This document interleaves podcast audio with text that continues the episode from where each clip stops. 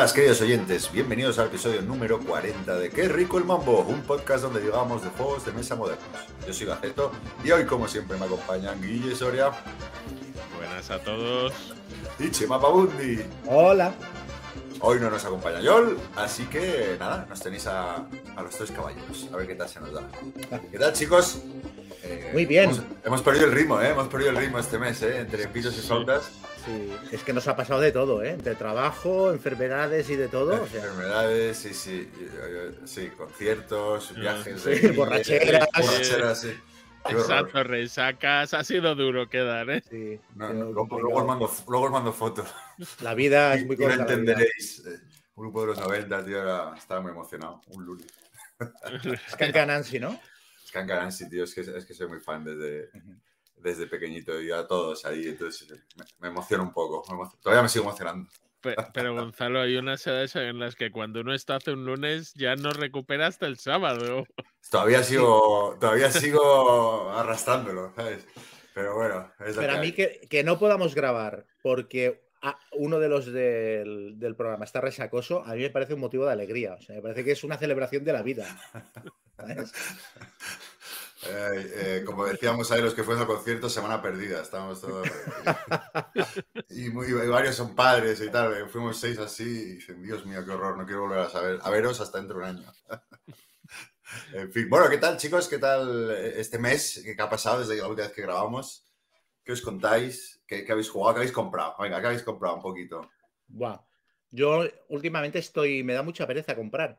Estoy comprando mucho rol porque son cosas baratitas, pequeñas y tal, pero de, tablero mm, voy a las tiendas y es uff, otra caja, otros 80 euros, tal.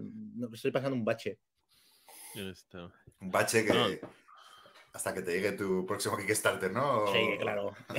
sí, sí. No, aparte estoy también pasando por un proceso de que, como recorté Kickstarter, ahora me fijo mucho más en los que me faltan por llegar. Y hay tres en concreto con los que estoy teniendo problemas de que no me llega y no me contestan. Y esto ¿sabes? Te va quemando más. Quema mucho, sí. Sí, y entonces ya ah. cuando ves uno nuevo no te metes directamente porque dices, tres es el tope de los que puedo gestionar. O sea, si este también me... falla y tengo que estar pendiente de cuatro, ya paso. Me está pasando con el Nemesis Lockdown, que, veo ya todo el mundo en Twitter jugándolo, ponen en las actualizaciones, hemos mandado ya el 80%, y yo no me creo que voy a ser el 20%, no sé uno piensa que no va a estar ese 20%. Cada semana van diciendo, ya hemos mandado el 82% y ni una notificación ni nada, pero bueno, hay que tomarse con filosofía. Hmm. Sí, oye, está. Yo, bueno, yo sí he comprado un par de cosillas. Me he comprado un Zapotec, el, el nuevo Chulu Wars de Duel, que es el Extinction. Mm, ¿Qué más me he comprado? Una expansión para el D&D Adventure System, el de tablerillo este, que han sacado una expansión que es compatible con los cuatro o cinco anteriores. El Ghost of Salmar, diría. Y luego me ha llegado algún Kickstarter como el Dead Reckoning de AEG. Ay, ¿qué tal? ¿Lo has probado este? Ah. Lo tenéis los dos, ¿no? Ese me ha llegado también a mí. Es verdad. Pues a mí me ha llegado a Madrid y hasta que no pase por allí no lo, no lo veré. Yo a mí me ha llegado, he abierto la caja y están tareas pendientes. Están tareas pendientes, ¿no? Pues esa tarea, avísame, avísame esa tarea. A ver, bueno, te aviso, te aviso. Se me pasó, se me pasó ese. Es que era carito, ¿no? Bueno, eran de los de 80, 90, ¿no? Sí, ¿no? Sí, no, Luego definimos carito. Más, más. Yo entré, yo entré con todo, no sé por qué, y era carito, era carito. Pues sí, sí, ¿no?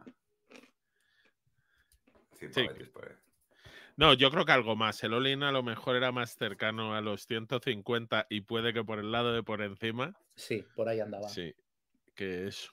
Y nada, y luego, y el First Empire, yo creo que es el último que me compró, que es un juego que me lo he comprado porque lo saca la misma editorial que el Res Arcana. Y he dicho, estos solo han sacado un juego, pero era bueno, vamos a probar este. Y no me ha disgustado.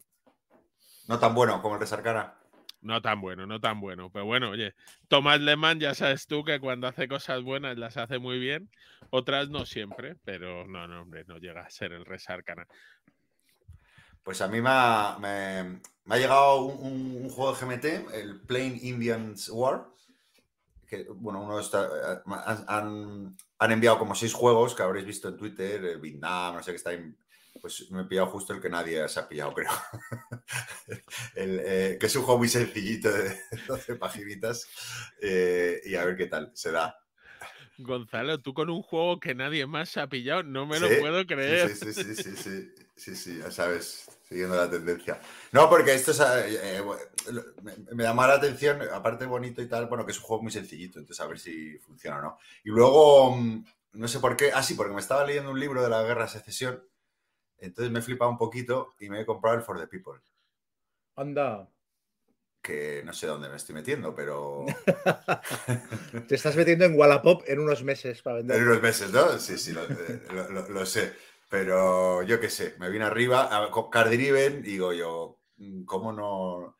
¿Cómo no? Claro, sí sé por qué no me había fijado antes, por el tiempo de duración y porque las reglas, ¿no? Que creo que es que hay mucha, mucha, ¿cómo se dice? Eh, Mucha excepción. hay mucha excepción y toda la pesca, pero bueno, a ver si, si me pongo con ello. Es el propósito de los siguientes meses, aprenderlo y jugarlo. que Me apetece, me apetece. Yo estaba mirando ahora las estanterías y me doy cuenta que no tengo vergüenza porque digo, no me he comprado nada y ahora estoy mirando y no me he comprado nada quiere decir que me he comprado el Tarawa 1943, el Red Flag Over Paris, me ha llegado el Machine Arcana y un amigo me trajo el otro día el Mol Suroi para un rey, el Falling Skies y el Maquis. Esto es, es un mes flojo, ¿sabes? Pues oye, el, el Taragua yo lo, lo tuve y lo vendí. A ver qué te parece. Ya, Mira, a ver ya si lo, a ver si lo juegas y lo, y lo- y bueno, lo reseñamos. No, no está Bueno, mal, ¿eh? Lo- que, lo que dijiste, porque te vi ahí por Twitter que lo comentabas, lo que dijiste es lo que está diciendo todo el mundo, ¿eh? Lo de que es poco rejugable. Es, Sí, es la, queja, la queja principal de todo el mundo. Pero, pero bueno, pero igual me lo pasé bien, ¿eh? Le, le eché un par de partidas y me lo pasé bien. Y Mm. luego The Worthington, que esta amistad toda me tiene ahí enamorado, enamorado me tiene. Pero vamos, y luego el otro, el Red Flag Over Paris, eh, eh, también lo tuve y lo vendí sin jugar. Ah, mira. Con este ganaste tiempo ya. Con el este gane tiempo, así que eh, espero que no te guste para no tener que volver a, a- comprarlo. Eh, no, porque no sé, eh, lo tuve, luego, yo qué sé, estos impulsos me da pereza y, y ah, tomar por culo. No sé, no sé. Eh, pero, pero no están, estoy leyendo buenas cosas, a diferencia del Force Hunter, que era el primer. Sí, O sea, es que es un poco una secuela, bueno, utiliza un poco las mismas mecánicas y que creo que este tiene más. más decisiones, parece más profundo. El otro día vi una sí. charla que estaba bien, un poquito larga, pero bueno, entre el diseñador del Force Sumter y el del, y el del Red Flag Over Paris.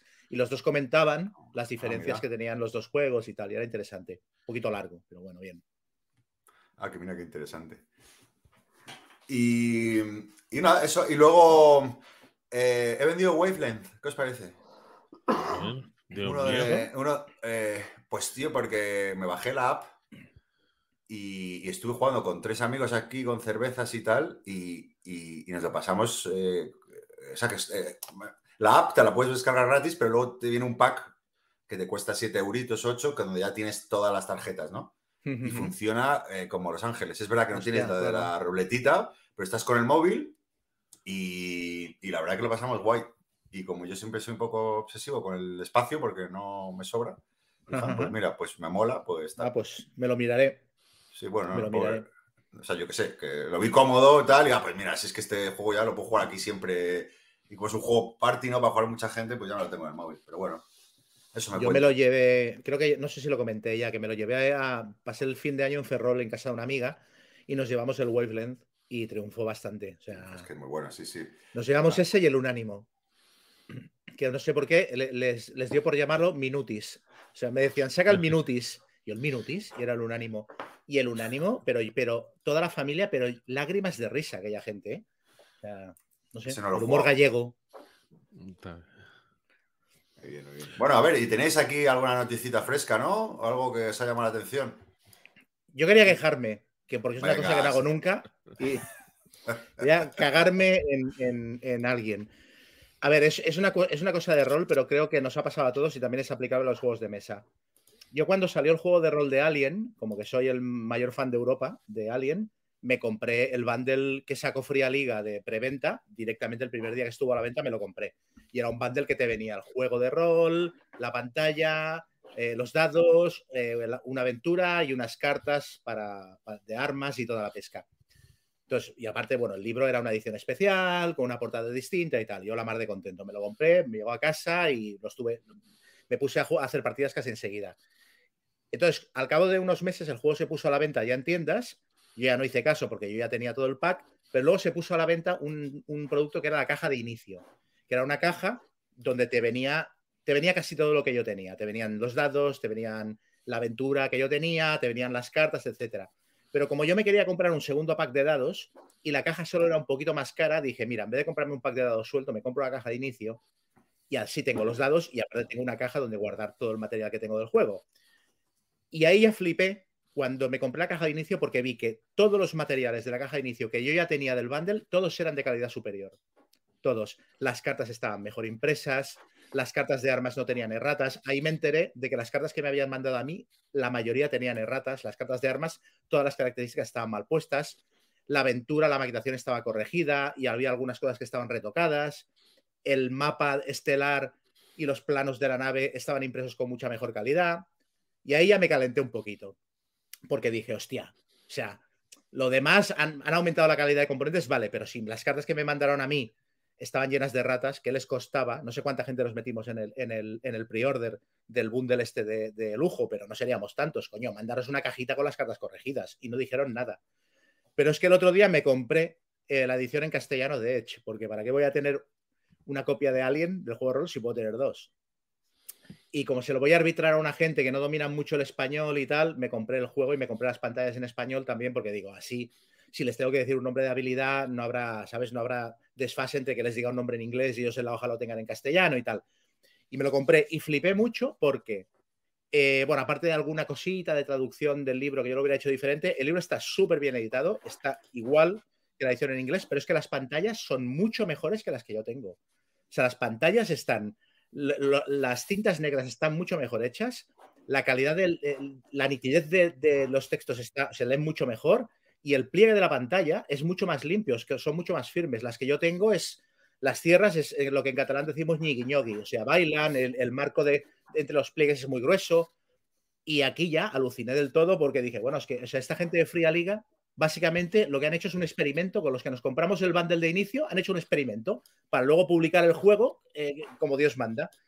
Y, y, bueno, esto nos pasa a todos. O sea, cuando, cuando eres muy fan de un juego y te compras la primera edición, acabas palmando. Porque luego lo reimprimen y sacan la edición que tendría que haber sido desde el principio la buena y tú tienes la edición, la edición mierder. Esto pasó con, el, con, el, con la caja de inicio de la llamada de Tulu, que sacaron la primera edición Edge, eh, por decir algo malo de Edge, porque el Alien lo ha sacado muy bien. Pero bueno, la caja de inicio de la llamada de Tulu la sacaron con una caja de cartón que era como de cartón de cereales, que era una puñetera mierda y luego hicieron la reedición, edición revisada, y edición revisada es que tenía la caja que tenía que haber tenido desde el principio, de cartón bueno y tal. Entonces, toda la gente que, eh, super fan, que estaba deseando que saliera, que se lo compró de inicio, y que gracias a esa compra seguramente Edge pudo sacar la segunda edición, porque vendieron toda la primera, pues toda esa gente ha palmado, tiene una mierda de edición, y toda la gente que se ha esperado tiene la edición buena. ¿sabes? Entonces, es, el rollo este de que deberían cuidar, las editoriales deberían cuidar un poquito estas cosas, porque, porque la sensación de que has hecho el primo,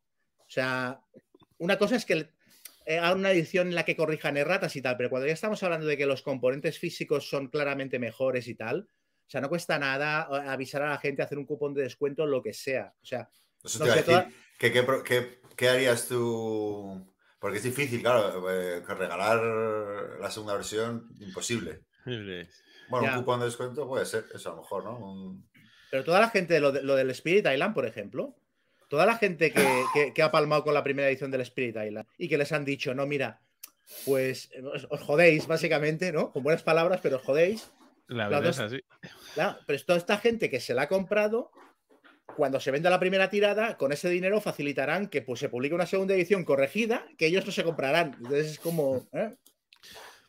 Ya, pero bueno, tú seguías comprando juegos de GMT, ¿no? que, que, la mitad ya. de sus primeras sí. ediciones las cambia también. Oye, hay juegos que luego nunca vuelves a encontrar. Es verdad que el Early Adopter eh, hay veces que se ve una mierda o luego hay juegos que empeoran en ediciones posteriores. Pues es verdad lo que, lo que dice Guillem, que el GMT es un buen ejemplo, ¿no? Que, que, que, que hay juegos que no, que, que a lo mejor tiene muchas erratas, pero que no, no, se, no se han vuelto a reeditar. O, hmm. o tardan mucho. Mira, eh, Atlantic Chase, tío, yo no entiendo. Bueno, ese creo que precisamente estaba muy bien de producción de reglas y de todo. Pero no lo han vuelto a reeditar. Pero bueno, eso es un mal ejemplo, pero hay muchos otros ejemplos, ¿no? Que, que a lo mejor dices si tienes una joya, aunque sea llena de rata. Sí. hay que verlo así. Early Adopter eh, puede ser ganador y, y perder. Hay Y veces luego- que de- Pero hay, claro, luego hay cosas como, o sea, la primera edición de, de- bueno, la, la edición que sacó De Beer del juego de rol de Warhammer, que es que así, a, los sim- animalitos. o sea, a simple vista se veía que el papel. Yo cuando fui a, a Gigamesa a mirarla, digo, qué poco pesa esto. Y la cogí, comparé las dos, dije, hostia, cómo han quemado rueda con el papel. Y luego hablabas con ellos y decías, oye, pero está llena de ratas y pasa esto con el papel. Y te decían, no, si solo quedan 500 por vender, cuando se vendan ya reeditaremos. ya mejoraremos. Pero claro, que es que como te estuvieran diciendo, cuando haya 500 gilipollas más que se compren esta edición, entonces ya sacaremos el juego como Dios manda, ¿no? Pero es que si no, ¿qué haces como editorial? ¿Te las comes? ¿Los quemas todos? Hombre, Es- En el caso del Warhammer de rol, teniendo en cuenta cómo estaba la primera tirada del juego, lo que tendrían que haber hecho es retirarla de las tiendas, en mi opinión, o, com- o rebajarla de precio mogollón, porque es que, aparte, era, era, era información común que la gente se estaba llevando a casa un juego tarado. Entonces, ahí tendrían que haber. Es un, es un ejemplo muy extremo, pero. Sí, no. Pero bueno, la única errata que tenía era lo del orden de los animalitos, ¿no? Y Claro, que pero- tenías a tu lechuza que parecía un elefante y cosas Sí, así, Las palomas, las palomas del caos, ¿no? Que aguantaban no sé cuántos hits. Sí, sí. está. Bueno, es. No lo sé, es complicado, es complicado. Oye, a- aunque me sorprende, sí reconozco que en tu caso, si te compras un producto premium y me dices que han intentado abaratar todos los de. ¿Sabes? Que salgan con erratas las cartas, eh, siendo lo que más te fastidia, yo puedo entenderlo. Pero que las calidades sean peores, dices, hombre, joder, gástate la pasta en esta primera edición, que además supongo que le soltasteis el dinero antes, Claro. que esta es la premium. Erratas te las vas a comer todas, porque por desgracia las erratas es cuando lo sacas al mercado, cuando el mercado te explica cuáles tienes y ya lo puedes corregir, pero Sí. eso, el tema de materiales me parece jugar ya a forzar. Sí, sí, sí. Es que ayer vino un amigo, le saqué las dos pantallas, dije, mira, compara. Y el tío no daba crédito. Entonces, claro, es como, ya estamos hablando de una editorial como Fría Liga que cuida mucho las calidades y tal. Entonces, bueno, no sé. Pero la verdad es que me, llamó- me resultó llamativo, porque aparte es eso, es una editorial que normalmente cuida mucho el producto. Pero en este caso, o sea, fue al revés. O sea, lo cuidaron a, a costa nuestra, a costa de los que pagamos 150 ñapos por, por financiar el juego. Lo cuidaron, cuidaron, sí, sí. financiaron. Oye, eh, se me había olvidado que tenía apuntado aquí una pregunta para vosotros. Que decís que no os gustan ya los Kickstarters. Mentira. No, yo no he hecho eso. Yo no iba a hablar de un Kickstarter, pero pregunta. Ah, bueno, no, no, era porque, porque lo había, me- o sea, lo he jugado, pero no, no, no, no, no he profundizado. Y me llama mucho la atención el, de, el nuevo de Prospero Hall, el de Jurassic World, Mm, The Legacy of Isla Nublar. Le he echado un ojo, ¿Sí? pero siendo un juego de Prospero Hall, eh, yo hubiera preferido que no fuera Legacy. Porque son juegos más sencillos, más family friendly. Entonces yo no sé si vas a lograr toda la gracia de tener a la gente con ganas de un Legacy. Aparte me parece que es competitivo o no. Cooperativo, cooperativo. Es cooperativo. Ah, Bueno, eso es bueno para un Legacy. Y luego, como, como es de 90 a 120 minutos, bueno, la aventura, claro, que no, que por la partida, pues supongo que. Sí, bueno, supongo que no, pero cada aventura es una partida. Ya, ya, ya. Bueno, por eso digo que a lo mejor no es tan. No es como. No, ¿no? Que a lo mejor no es tan, tan sencillito y tiene ahí su miga o. Yo recuerdo, yo vi el tablero y me pareció, me- el ta- tablero me pareció muy básico, unos, uno- como unas casillas muy grandes Sí, y muy sí. pocas y, y Sí, dije, uy, esto va a ser muy familiar para mí. Sí. Ya puede ser. Yo es que me lo preguntaba un amigo, joder, me lo pillo, tal. Yo le decía, coño, tú que ahora juegas ma- menos con jugones, que me estás viendo para jugar con tu familia, es que esto no te vale. Mientras que si sacan un juego de Jurassic Park con dinosaurios para más sencillo, para toda la familia, mm, yo creo que habría ido mejor. Pues bueno, a ver qué sacan. La gente de Prospero Game, eh, de Prospero Hall, perdón, eh, son buenos. Sí. Son veintitantos, así que Mm. tienen buenas ideas. Y Mira, estos, yo- es- estos no sacan. Además, estos no salen luego en español, ¿no? Bueno, ellos sí han sacado alguno de Ravensburger, el Jaws, el tiburón, por ejemplo, no ha salido en español. Ah, sí, sí, sí, es verdad. es Entonces verdad. lo que ellos sacan y alguno de los de Funko Games eh, por ejemplo, depende de la editorial. Ellos, ¿sabes? Ya. Porque lo- han publicado la mayor parte con, Sí, sí, sí. con Ravensburger y con Funko Games. Entonces ahí va según la editorial. Claro, es que aquí y yo- no sé quién es la editorial.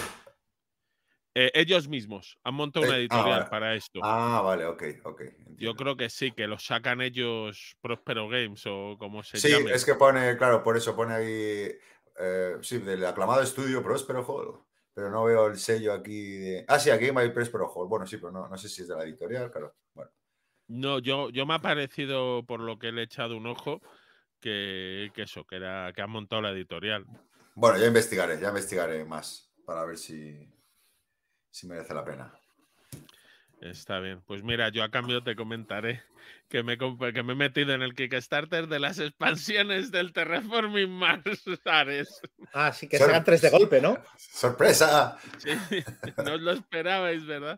Sí, son tres expansiones. Lo que ocurre es que en el Kickstarter, para que no tengas dudas, solo te venden una caja con los tres. Con las tres. Luego, cuando llegue a tiendas, ya, ya la van a trocear, ¿vale? Porque hay una expansión para que te trae cartas para cinco o seis jugadores, que el juego lo necesita lo mismo como darte tobas en la punta de la nariz, eh, pero trae nuevos modos de juego, otra para jugar en modos cooperativos y otra que debe traer cosas. Ah, milestones, eh, objetivos, eh, cosas a llegar, como tenía el juego base, los milestones y los aguas. Entonces, bueno, ha habido Pe- que hacer un esfuerzo. Pero tendrán. ¿El Kickstarter tiene contenido exclusivo o será es simplemente que van a vender lo mismo en tres cajas en tiendas? Eh, yo creo que va a tener, no sé si habrá un tablerito o algo que sea medianamente exclusivo, pero en el último Kickstarter no hicieron nada exclusivo. Sí te vendían, había un pack de promos, hay cartas que ellos llaman promo que te meten y que luego te dicen que cada editorial hará con ellas lo que quieras. Aquí, por ejemplo, en español, eh, eh, Maldito Games te vendía por un lado el juego y por otro lado las cartas promo pero yo creo que no tiene ninguna diferencia las ediciones. Pero bueno, todo hay que estar ahí por si las moscas. Además, como tengo el primero en inglés, pues ya me los tengo que pillar todos en inglés. Pues ahora que hablabas, habláis de Prospero Hall, vi que Prospero Hall va a sacar un juego que igual te interesa, Gonzalo, eh, La ventana indiscreta. Sí, eh, Deducción y tal, con un jugador no, no. haciendo de Hitchcock, ¿no? pre- precioso, además era el este, sí, sí, de Pintaca. Tiene muy buena pinta. Sí, sí. Este me me- me lo mandó un amigo, tienes que sacar esto, y ya vi que era pues mejor, que es imposible. Digo, no, no, y lo que quiero es jugar. sí, sí. No, sa- no sabemos fecha de ese, ¿no? Mm, No, no, no lo sé, vi la noticia, pero no, no me No, no, ya yo tampoco. No sí, sí, muy, muy buena pinta. Habrá que perseguirlo, habrá que perseguirlo. Mira, estoy mirando ahora. El, eh, pues antes del verano, por lo que pone aquí. Ah, guay. Sí, esta gente cuando, cuando lo dan a conocer es que no, no les queda mucho, ¿no? Eh, o sea, digo que no. Sí, eso está muy bien Sí. para gestionar la ansiedad. Está bien. Yo, mira, yo no te he comentado que también me he comprado un juego suyo este mes. Ah, no, no es suyo. Me he confundido. Creía que el Horrified era suyo. Ah, mira, pero... comprado- Sí, dile, dile. No, que me había comprado la versión con monstruos americanos del Horrified. Ah, que se lo Era jugamos. Ah, es verdad. Estabas Sí, todo el día. Ah, sí. sí, sí, sí, en, ca- en casa yo creo que fue. Sí, sí, con Chema yo creo que también, ¿no? ¿O no? Horrified. El Horrified, sí. Sí, sí, sí, lo Sí, jugamos. sí, Sí, sí, sí. Está bien, sí, sí. Mm. Que, que, por cierto, eh, mirando la BGG que salía, eh, eh, es de Funko Games, el, de, el, el Legacy de Jurassic Park. Ajá. Eh, entonces esos, esos Funko Games van Sí, por yo libre, ¿no? siempre, yo siempre me confundo con esto, con tu Funko Ya, yo y también, Próspero sí. y tal. Siempre acabo, pienso que saca uno, lo saca el otro. sea, Sí, sí, sí. Bueno, sí, no entiendo bien, pero bueno. Ya. No, era- sí, sí era por... por No, sí. porque si, si lo sacan en español, pues ni lo miro, pero... mm. pero... Yo creo que algunos han sacado en español eh, los de Funko, pero no tengo pero ellos claro. mismos, a lo mejor, ¿no? Sí, eh, algo así. Si es que aquí es verdad que entre Funko Games y Sí, sí, sí. Ravensburger, como sacan unos juegos como similares y enfocados al mismo público, pues te lías. Pero, por ejemplo, el Funkoverse está en español. Digo, Hmm. el Funkoverse, el sí, el de los Funkos Sí, que se pegan los del Funkoverse, ese está en español. Sí, con una política de publicación un poco loca, porque sacan algunas cajas en español, otras no, con una distribución que es un desastre. Yo, de hecho, me lo compro lo primero que pillo en inglés. Yo lo tengo mezclado en inglés y en español, porque, porque es, o sea, es muy difícil eh, mantenerte fiel a una de las dos ediciones. Muy bien. Ah. Y, tú tenías eh, una protesta también. Ah, sí, no? yo iba a quejarme de las editoriales. Mira, que le voy a dar un una leche también a los de. Que esto no sé si lo he comentado alguna vez. Y no he caído. Me voy a quejar de las editoriales que sacan fundas de mierda. La primera que tiene esto es los Frixelius Games para el Terraforming Mars. Sacaron una mierda fundas que valían un huevo y luego las barajas y al quinto barajado empiezan a despelucharse las fundas porque las han hecho con imagen en dos capas. Entonces se cae, quita la capa de la imagen al final y se te queda la capa transparente de debajo, que no queda tan mona y además se nota un poco la carta. Eh, y digo, pero bueno, a estos puedo, entre comillas, perdonarles. Han querido ganar más pasta y en vez de aliarse con una empresa de fundas, seguro que el chino les ha vendido una gran calidad de fundas como se hacían hace 10 años. Pero es que me llegó la extensión Tactics, ¿vale? Muy mono. eh, que la editorial que lo saca es Ultra Pro. Ultra Pro se compró a Stoneblade Entertainment, pero Ultra Pro toda su vida ha, vendido, ha vivido de hacer funditas para las cartas, hojas de cartas, todo relacionado con el mercado fundas. Te llega la extensión Tactics por el que has pagado por tus fundas. Y las fundas son semitransparentes, vienen con dibujo y no son simétricas. Y el dibujo lo han hecho al revés en las fundas. Entonces tienes que enfundar la carta por abajo. Que llegas tú y dices, pero, pero tío, eso es Ultra Pro. No, no, no, no, nadie lo ha enfundado, nadie. y obviamente un silencio de radio de lo de la funda importante. Pero Y las fundas tienen algo especial que hiciera que, que tuvieras que pasar por caja, porque a mí, yo el Machine Arcana, de hecho, me lo compré con fundas porque todas las cartas tienen un tamaño tan raro que no las hubiera podido encontrar en tiendas, pero no sé si en este caso era necesario. no, no era necesario. Pues me te compras las fundas por la parte trasera, que quede igual, que sea bonita. Además, como tienen cartas con el mismo dibujo y tres colores diferentes, para no hacer un lío, lo que han puesto es que el dibujo viene y la parte de los colores es transparente. Y dices, joder, se lo han currado. Y luego el detalle que te mandan fundas para el juego. Y en base a ellos diré, como el juego te- se les fue de cartas, entonces en un principio tú pagabas por tres paquetes de fundas, el juego trae 300 y pico cartas, te han mandado cuatro. Y dices, muy bien. Y dices, ahora, podéis haber sido un poco más inteligentes y daros cuenta que eh, de las 300 y pico hay como 80 cartas que tienen una trasera distinta. E incluso hay Hmm. cartas dobles.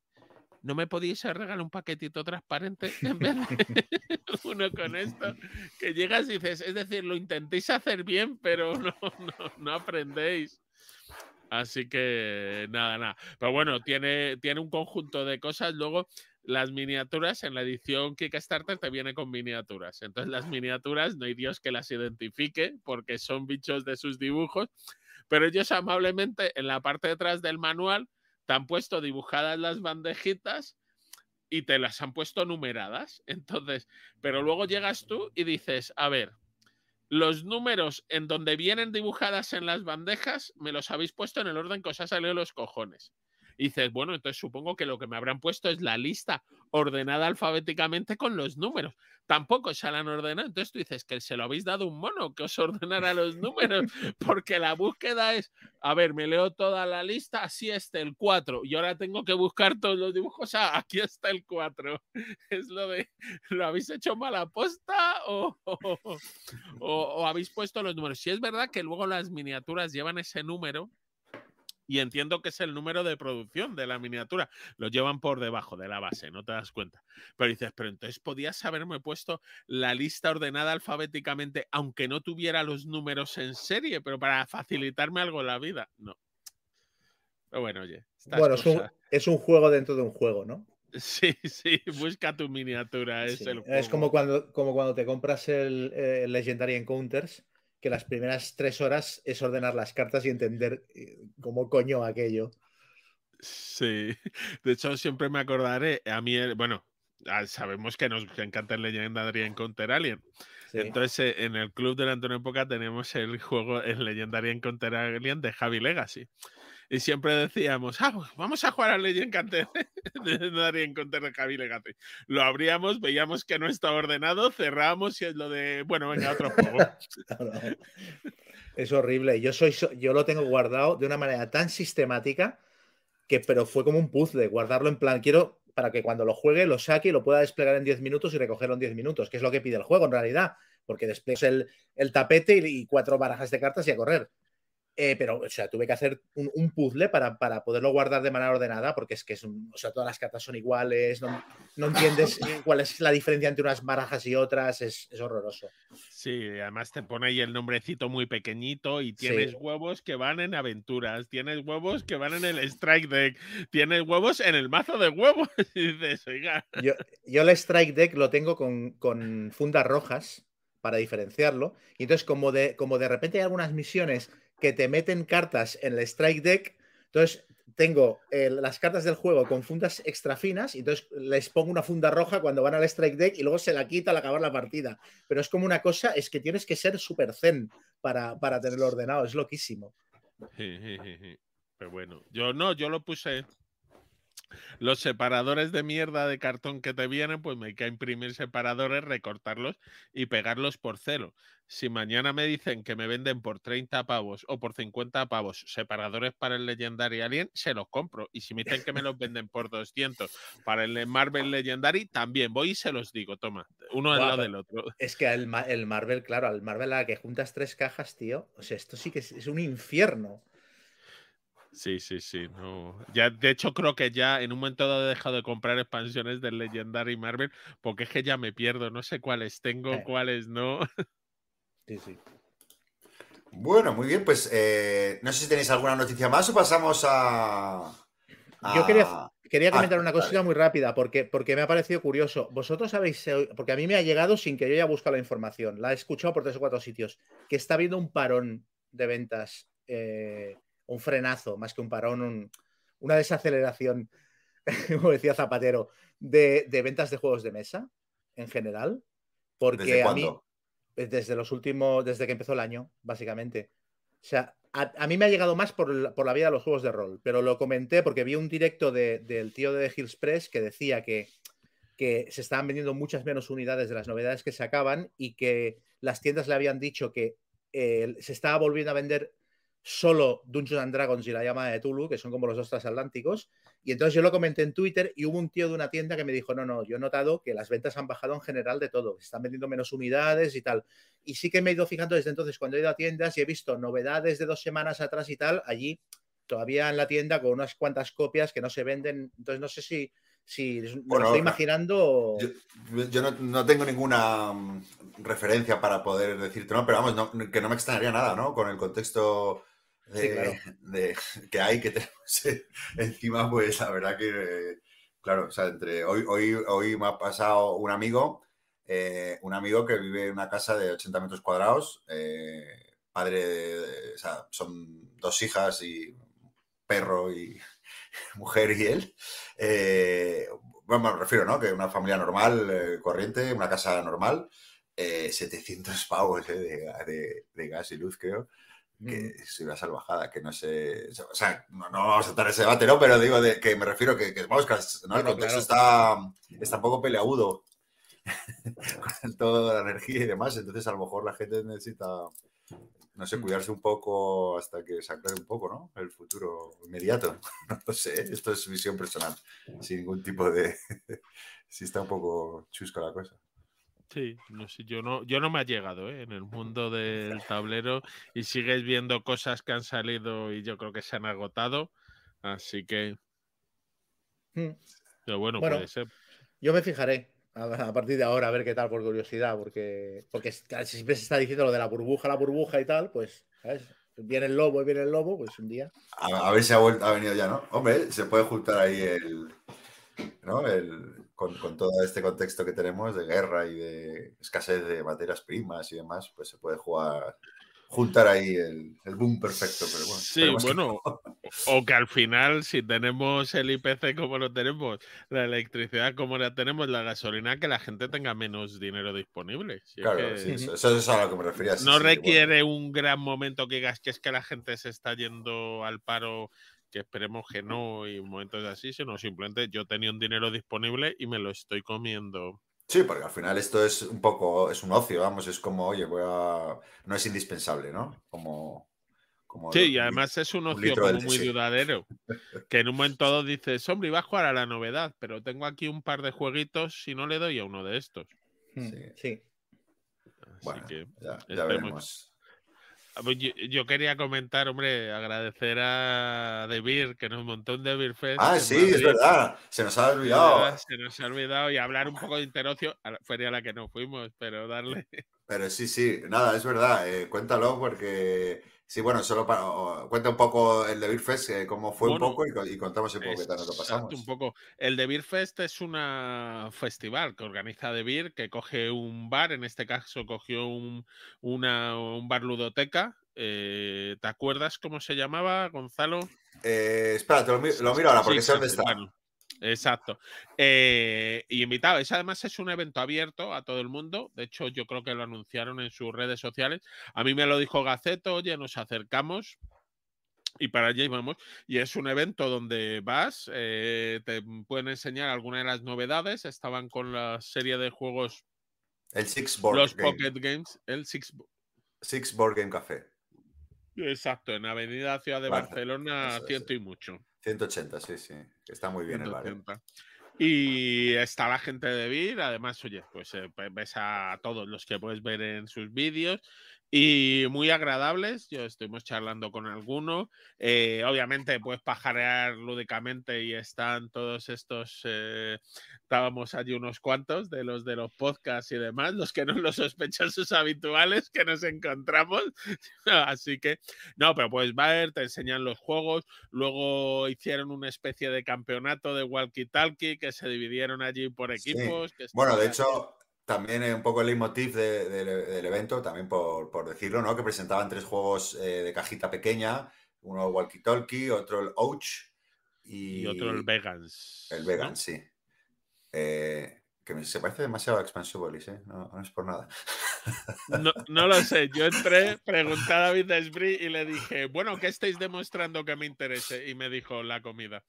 Para ti, la comida. Eh, más mala tengo. Sí, sí, la verdad que majísimos. Yo a David Esbí no le conocía personalmente y bueno, y, bueno, como, como, como, toda la gente vino muy, muy, muy simpáticos, muy agradables, que nos, nos, invitaron, por cierto, Guille, que no te invité yo, me escribió Sabio, oye, vente, no sé qué, vamos a estar tomando una cervecita, y dile a Guille, a Chema no, no lo invitan ya. Eh... no, yo me estoy enterando ahora de que una no. A última hora me dijo, yo creo que eh, eh, me escribió Sabio como diciendo, Vamos a escribirles, no vaya a ser que no venga gente y, quede mal para la foto, metamos a estos dos.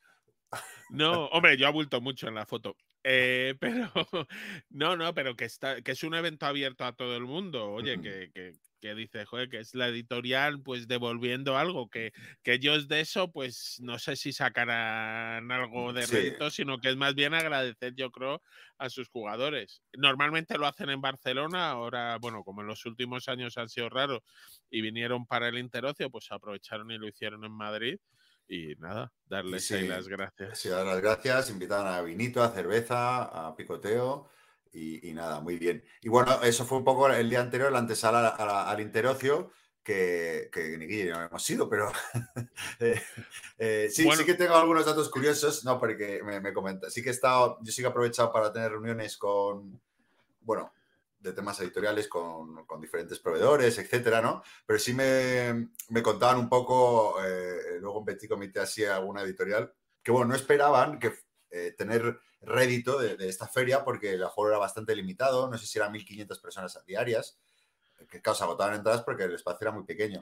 Pero, pero claro, era una apuesta de futuro, ¿no? La, idea es un poco, porque había varias editoriales ahí, grandes, medianas y algunas pequeñas, oye, que han hecho el esfuerzo de pagar su cuota por, por mostrar sus juegos y vender sus juegos, evidentemente. Eh, pero yo creo que, que, tiene muy buena pinta, vamos. Eh, eh, esto yo creo que era una, una prueba, ¿no? A ver qué tal funcionaba. Eh, la acogida yo creo que ha sido fantástica y, habrá que ver el próximo año, a ver si habrá más espacio, más editoriales. Y, Sí. yo, yo creo que, que es una apuesta a futuro que promete, que promete bastante. Sí. Yo he de contentos. decir. Ah, perdón. Yo decir Sí. que no fui, no por nada en particular, sino porque como me organizo como me organizo, yo tenía unas actividades, pues había quedado el viernes por la tarde para jugar, el sábado por la mañana y todo el domingo por la tarde. Entonces me quedaba el sábado por la tarde. Y Que no Ay. entradas. lo hablé con un colega, le dije, oye, ¿vais a estar? Y me dijo, sí, tal. Y dije, ah, pues a lo mejor me pasó por la tarde. Y me dijo mi colega, oye, ¿tienes entrada? Y le dije, no, voy a comprarla ahora, no hay problema. No, no hace falta que me intentéis conseguir una, que pago. Eh, y me dijo, no, no, es que no hay. y dije yo, joder, pues.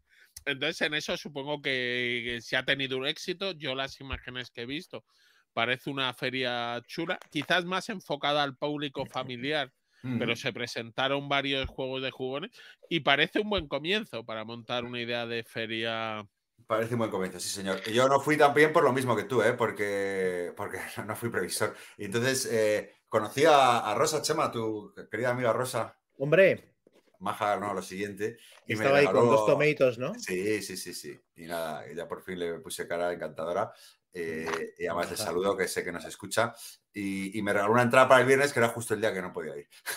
que ya tenía tal, así que me quedé con las ganas ya para el siguiente año. Pero vamos, yo creo que, que la gente que estuvo, que fue, se lo pasó muy bien, que le gustó. Y que eso, yo creo que, que es la primera piedra para un proyecto que tiene pinta ¿no? de, de- de que se va a consolidar al final depende de los números, ¿no? De- sobre todo que uno haya organizado y, y que las editoriales también le cuadren las cuentas. Claro, estas ferias es complicado, tienes que aunar eso, que económicamente funcionen y que hay veces que tú puedes llegar y decir, ¡Joder, ha sido maravilloso, han vendido todo, a las entradas y tal, pero que a lo mejor los números no han salido. Yo espero que sí ¿eh? No- y que se repita, pero Eso iremos eso es. viéndola en otros años y seremos más previsores. Sí, sí. Y eso que sea más grande. Pues nada, esta es la primera parte de cotilleos y noticias varias. Y pasamos a. Hoy pasamos al segundo bloque.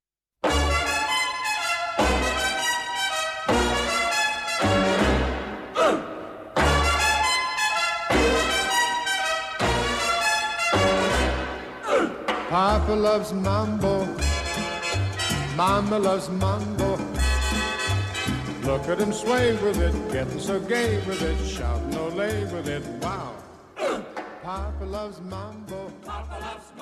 que hoy eh, vamos a volver a, a un formato que nos gusta mucho y que hacía tiempo que no, que no hacíamos y que es el revisar eh, ¿no? Eh, año por año ¿no? Eh, los mejores juegos de un año determinado. Eh, concretamente vamos a revisar los, los cinco mejores juegos de 2005 y 2006. Vamos a, a unar dos, dos años en uno solo. Y, y luego pues vamos a comentar cada uno eh, los, nuestros tres juegos preferidos de, de esos dos años. ¿No? Esa es un Sí. poco la idea. Así que, Guille, si quieres te voy a dejar a ti el testigo de, eh, de llevar un poco las riendas de... No sé si queréis empezar, que, que comentemos los, los, los cinco primeros Sí. de abajo a arriba Sí.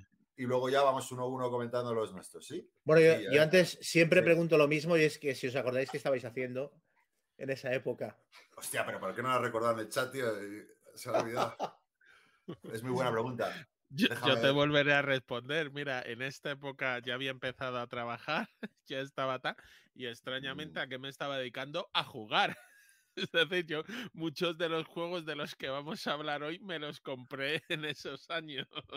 Lo voy a mirar en Facebook, da un minuto. Que seguro Ah, que sí. alguna foto. Yo estaba acabando una campaña de, de tercera edición de Dungeons and Dragons, que habíamos estado seis años jugándola. En este periodo la acababa de jugar y esto marcaría un, un inicio de sequía rolera que me duraría unos cuantos años, haciendo alguna partida corta y tal, pero tardaría en volver a arbitrar una campaña. Y luego estaba, estaba empezando a jugar mucha, muchos juegos eh, que me pasaban en Debir y tal, Xavi, y, estaba como empezando a, clasificar cosas que antes no había clasificado. O sea, luego, por ejemplo, mencionaron un juego que cuando lo jugué dije, ah, esto, o sea, que esto es un Eurogame, ¿sabes? O sea, cosas que l- los términos quizás no estaban tan, tan popularizados como ahora y jugábamos a cosas sin, sin encasillarlas tanto. Y en esta época es cuando yo empecé a fijar en la cabeza términos como Ameritrash, Eurogame, etcétera. Bueno, es que en esta época realmente no había Eurogames. Lo que había era German Games. El Hmm. término era en los German Games Es y verdad. sí estaban clasificados, pero yo también mencionaré un juego donde haré una referencia a cómo eran los German Games, que luego pasaron a ser los Eurogames. Y aquí estábamos ya entrando porque empezaban a salir cosas que venían, yo creo, de Francia, eh, y veremos uno ahora. eh, y luego, pero todavía eran los German Games. Yo creo que fue ya pa- a- con el cambio de década, la entrada de la escuela italiana, la entrada de los portugueses, que se pasó a llamar los más Eurogames, el crecimiento de Francia eh, o de la industria francesa, pero en aquella época eran los German. ¿Y tú qué hacías, Ganceto, tras buscar en tu Facebook? Sí, eh, estaba viendo esos antiguos amores. Fotos. me he entretenido, me he entretenido con, con lo que no era. Eh, que- creo que, que- que estaba en Bruselas, yo, fíjate, ese, ese- en esa época estudiando un posgrado de, de política internacional. Fíjate lo que uno estudia. ¿eh? Eh, y, luego, y luego, mira, hice unas prácticas ahí. Yo creo que ese año sí, 2005-2006 estaba ahí en Bruselas con una- uno de mis mejores amigos que fuimos los dos y, y nada, nos lo pasamos muy bien. Era un, un- un posgrado de estos un poco de, de palo porque era de part-time de estos, ¿no? Que va viernes y sábado. Eh, Bueno, hay que Y- decir executive, son los master Eso, executive. eso, ¿no? eso, eso, sí, sí. Un po- posgrado de tal, de estos, ¿no? Y que, claro, te sirve como excusa para estar fuera un año y pasártelo bien el resto de la semana. Ahí también anulabas muchos, muchos compromisos por resacas, ¿no? Sí, sí, sí, ahí esos años, sí, sí, madre mía. No, porque en esos años la resaca se le pasaba rápido, ¿sabes? Sí, es verdad. El tipo de recuperación es lo que, lo que te Pero, pero que mira, me- me- me- recuerdo, recuerdo, fíjate, sí, sé, claro, recuerdo una partida, eh, teníamos ahí un amigo que, por cierto, mañana, mañana voy al Protositipos de Zaragoza, eh, el fin de semana, Ujú. que se celebra cada año, voy por primera vez y voy a ver a un amigo de Zaragoza, que es un amigo que conocí en Bruselas y que recuerdo, ya sé que juegos jugamos porque recuerdo bastante tocados jugar al Estratega 4 ahí, ahí, ahí le está dando el Estratega 4 que ya he hablado varias veces, estábamos muy enganchados por ahí, pero no, no me acuerdo de más, mi memoria no es muy allá, pero sí, sí, bu- buenos recuerdos, buenos recuerdos. Pues es- estos dos años, 2005 y 2006, aparte son importantes para Game Geek, porque en 2005, perdón, en 2005 por primera vez Game Geek celebra su convención y en 2006 es cuando por primera vez, eh, eh, o sea, establecen el, el juego del año de Board Game Geek en el 2006. O sea que son dos años donde ya dijéramos que se convierte en el Board Game Geek moderno que conocemos. Porque cuando nació Board Game Geek, Guille, que tú sabrás esto. 2001 diría yo. Hmm. Sí, ¿no? Lo comentaste, creo, 2001. Sí, me suena. Tendría que mirar, puede ser 2001. Ah, Además, por- esta- Por cierto, que, eh, eh, que, no, que- que esa es una noticia importante sobre Board Game Geek que han... Bueno, yo sé la noticia de iOS, porque tengo iOS, eh, pero que han sacado la app, eh, que, que está muy guay. No Para si- iOS. para iOS, sí, pero supongo que también para Android. Me imagino, yo he visto anuncio en iOS, pero bueno, que, que guay, porque está muy chulo. Lo único que me raya que cuando le das al navegador, claro, salta directamente a... Que eso no me pasa en, en otros... Salta directamente a la app y todavía no estoy 100% acostumbrado a la app. Uf, Está muy bien. Pero bueno, pero está, está bien, ¿eh? está bien. Está bien, mira, yo os puedo decir que me registré en este año. El 8 de febrero del 2005 fue cuando me registré en la BGG. Hostia. Joder, ¿y cómo Ah, sabes eso, tío? Ah, bueno, eso te, te saldrá ahí. Pues como- acabo de ir a mi user profile a verlo. Esto te da pistas, ¿sabes? Ya, ya, ya. Yo sé, no, no sé- no sé Me ni dónde sale.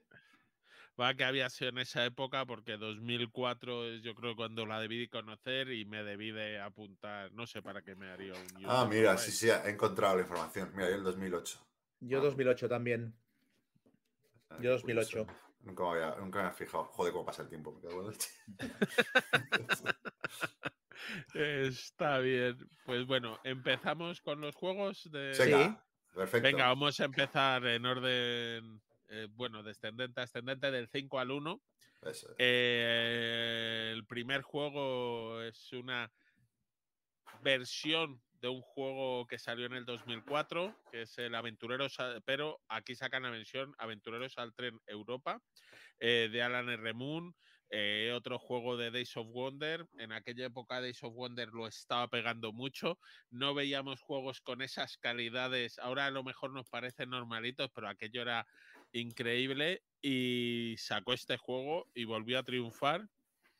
usaban unas mecánicas nuevas.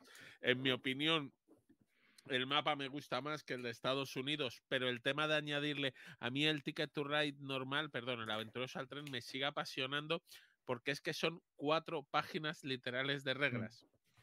Son un pliego. Ya este tiene ocho, que no es mucho más, pero bueno, ya, ya, ha perdido eso. Pero hombre, eh, es un gran juego. No puedo decir nada. a mí este juego me encanta.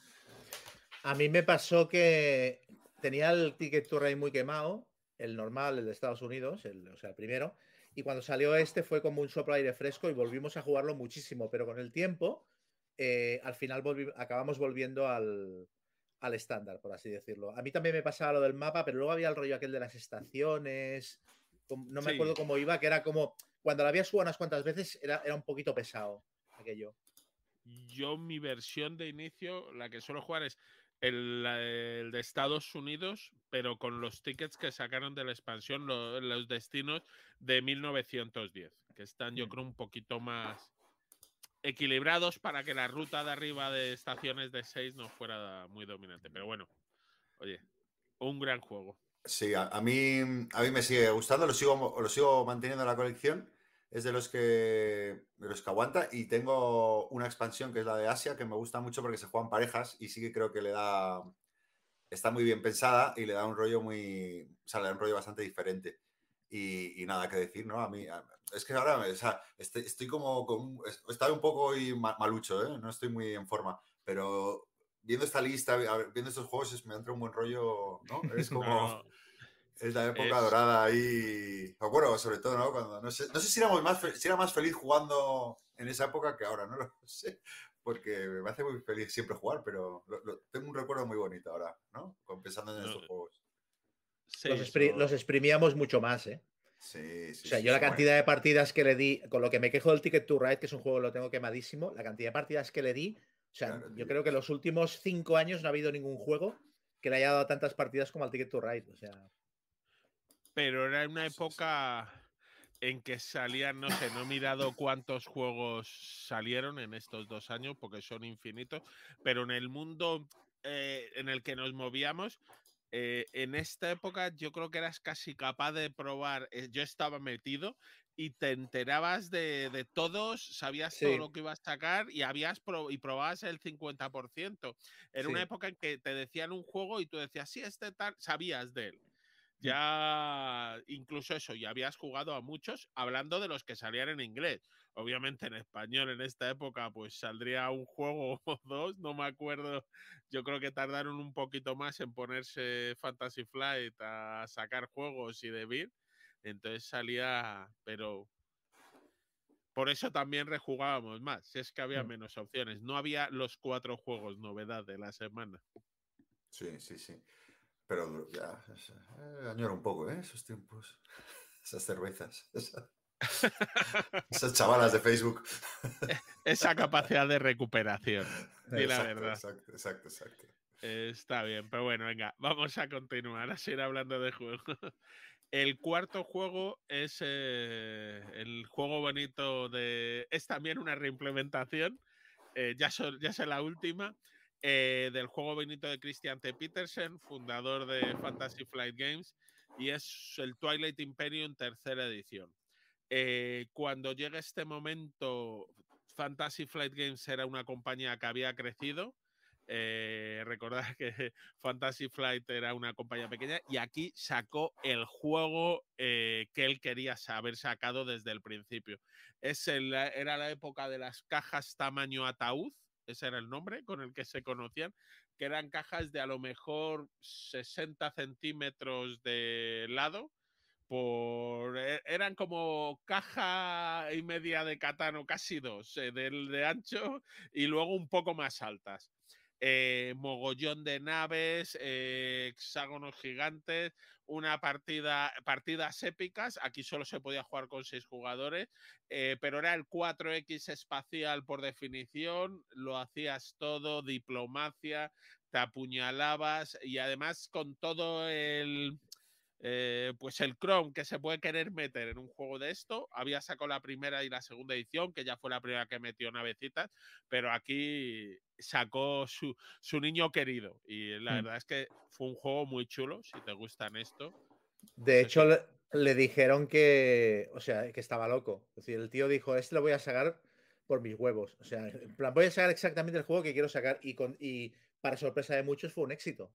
Un éxito de ventas y se mantuvo muchos años en vendiéndose muy bien y jugándose mucho hasta que salió la cuarta edición. Pues yo creo que en un momento dado, eh, antes de sacar la cuarta, ya se dejó de vender, pero yo creo que dejaron de poder producirlo, porque la Mm. cantidad de plástico. eh, estos son unos años donde el plástico debía salir muy baratito en China. La calidad no tenía nada que ver con la de hoy en día, eh, no, pero, pero era maravillosa para la época. Y es que lo que traían estos juegos era. Hmm. Y no sé si este es el juego. Antes hablábamos de, que el término Eurogame todavía se decía juegos de escuela alemana y tal. Yo no sé si este es el juego que inicia el concepto de Ameritrash, ¿eh? pero, pero se tiene, o sea, se le considera como uno de los fundadores de, del ameritrashismo moderno, ¿sabes? En plan, una caja con todo el plástico que quepa dentro. Sí, no, yo, yo este lo considero más.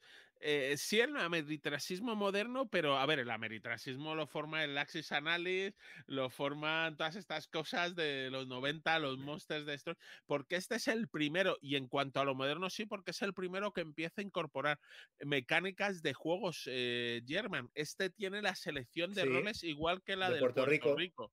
Ujú. Entonces es, eh, empieza a mezclar un poco, a decir, bueno, vamos a intentar atraer a más públicos o a coger lo mejor de, oye, estos juegos tienen esta cosa chula. Yo antes os comentaba que en esta época pillaba muchos juegos de Devir. Este juego lo, también me lo llevé de Devir. Este juego lo tenían en Devir un día, en plan, llévatelo, que no vamos a hacer nada, no lo vamos a publicar. Y, bueno, pues me lo llevo y lo pruebo. Y bueno, o sea, se convirtió en uno de mis juegos favoritos rapidísimo. Yo, monté, yo de, con esta edición, con la tercera, llegaba a montar partidas de, de 12 jugadores, con reglas caseras sacadas de internet y haciendo mapas grandes y tal. O sea, fantástico. Y con Yo no lo he probado. Yo no lo he probado. Tú tienes la cuarta, pero ¿te la has vendido ya o...? Sí, ya la vendí. claro, después de dos intentos de organizar partidas infructuosos. Nada, si es que está en, en- en el club, en, en Mecatol, está en dados. eh, Claro, en cuarto de juegos lo tienen, en un momento dado también los Sí, podemos engañar eso. para que monten una partida. Exacto, exacto. Por eso digo que al final. Y, y, y esa sí que era grande la caja. Y además se lo vendí a un preciaco, la verdad que no sé si me arrepiento. Por, por- por impaciente, pero bueno. A ver si lo pruebo, que es lo importante. Pues yo la tercera edición me la estoy, la puse ayer en Wallapop, me la estoy vendiendo. Y mira que la tengo con una de las expansiones y luego hice las cartas de, de roles para la macropartida esta con 12 jugadores, hice unas cartas gigantescas de cartón y las imprimí en color y tal, hice una, cogí unas variantes que habían de una web, o sea que tiene como material exclusivo mi copia. Porque, claro, jugaba mucha gente y era las cartas de rol tienen que ser grandes para que se vean desde la otra punta de la mesa, porque son 12 personas jugando. ¿Porque cambia mucho de una edición a otra o es simplemente.? Eh, bueno, por ejemplo, la duración la bajan. Sí. En la cuarta simplifican un poco la, la- la fase política, solo empieza, digamos, a mitad de partida. En la cuarta, que al final es lo que más tiempo te puede llevar, eh, es un buen destilado. ¿eh? La cuarta Sí. edición, la verdad es que está bien hecha. No- Corrigen muchas, muchos, no fallos, pero cosas que eran poco pulidas quizás de la tercera edición y entonces hacen que el juego sea más elegante, dure un poquito menos, haya más interacción, la fase política tenga más importancia, en general es mejor en todo. Ya. Sí, sí, fue. Sabían de lo que hacían. Piensa que eso este, Vale, este es el niño bonito del dueño de la compañía. Entonces no Ya te la luego- compro, Chema. Es lo que- Ay, Ya me estáis haciendo dudar otra vez. Qué loco estás. Está por bien. Dios. Algún día habrá que montar ese de Twilight Imperium para que juegue con Zeto. Claro. Aunque ese día a lo mejor no puedo ir. Eh, Venga, vamos a pasar al 3. Hemos hablado de, de que, este, que aquí de pronto empezamos, todavía se llaman Man Games, pero aquí tenemos el- un ejemplo de un juego diseñado por un francés, Cyril de Maguet, si no me equivoco, eh, que es el Kailus, editado por la editorial, perdón, William Atia. Cyril de Maguet es el artista. El Kailus, editado por Istari Games. Esta es una editorial que había aparecido, si no me equivoco, el año anterior con un juego que sonó mucho, el Istari. El Istari eh, perdón, el Is, que luego sacaron el nombre de ahí y todos sus juegos a partir de ahí llevaron una Y y una S. o por lo menos la Y. Y es un juego que sigue estando vigente hoy en día. Es un Eurogame, pero con una dosis importante de interacción, donde hay que medir los recursos, pero esperar que tus compañeros no te apuñalen.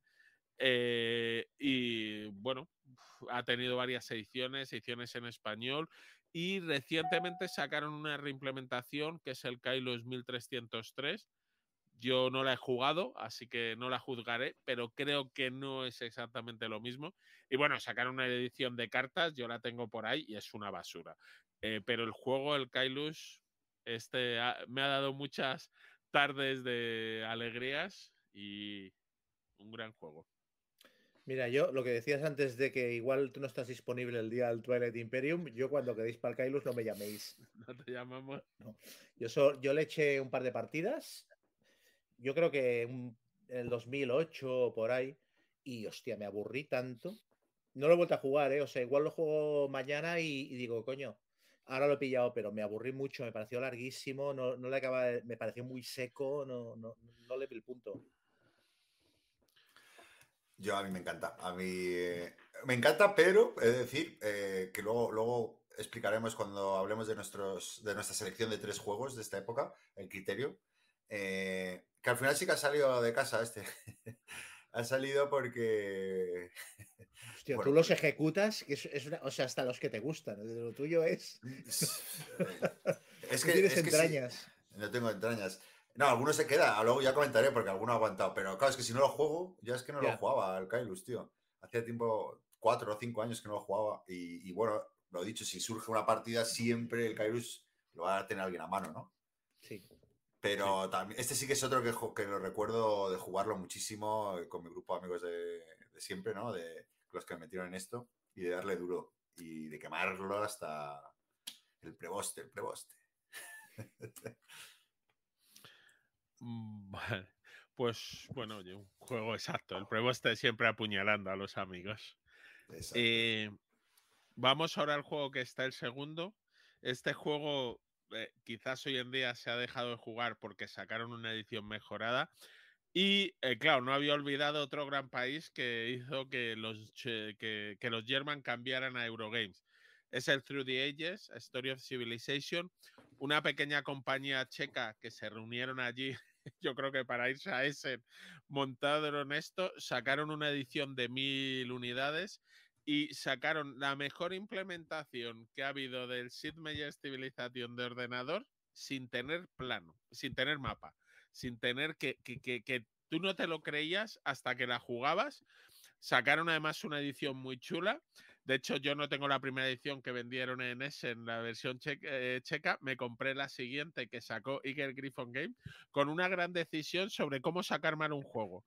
Los checos habían contado cuántos componentes te hacían falta y habían metido esos. Los de Iger Griffon decidieron quitar componentes y luego se dieron cuenta que faltaban en el juego y te los tenían que mandar después. Hostia, qué grande.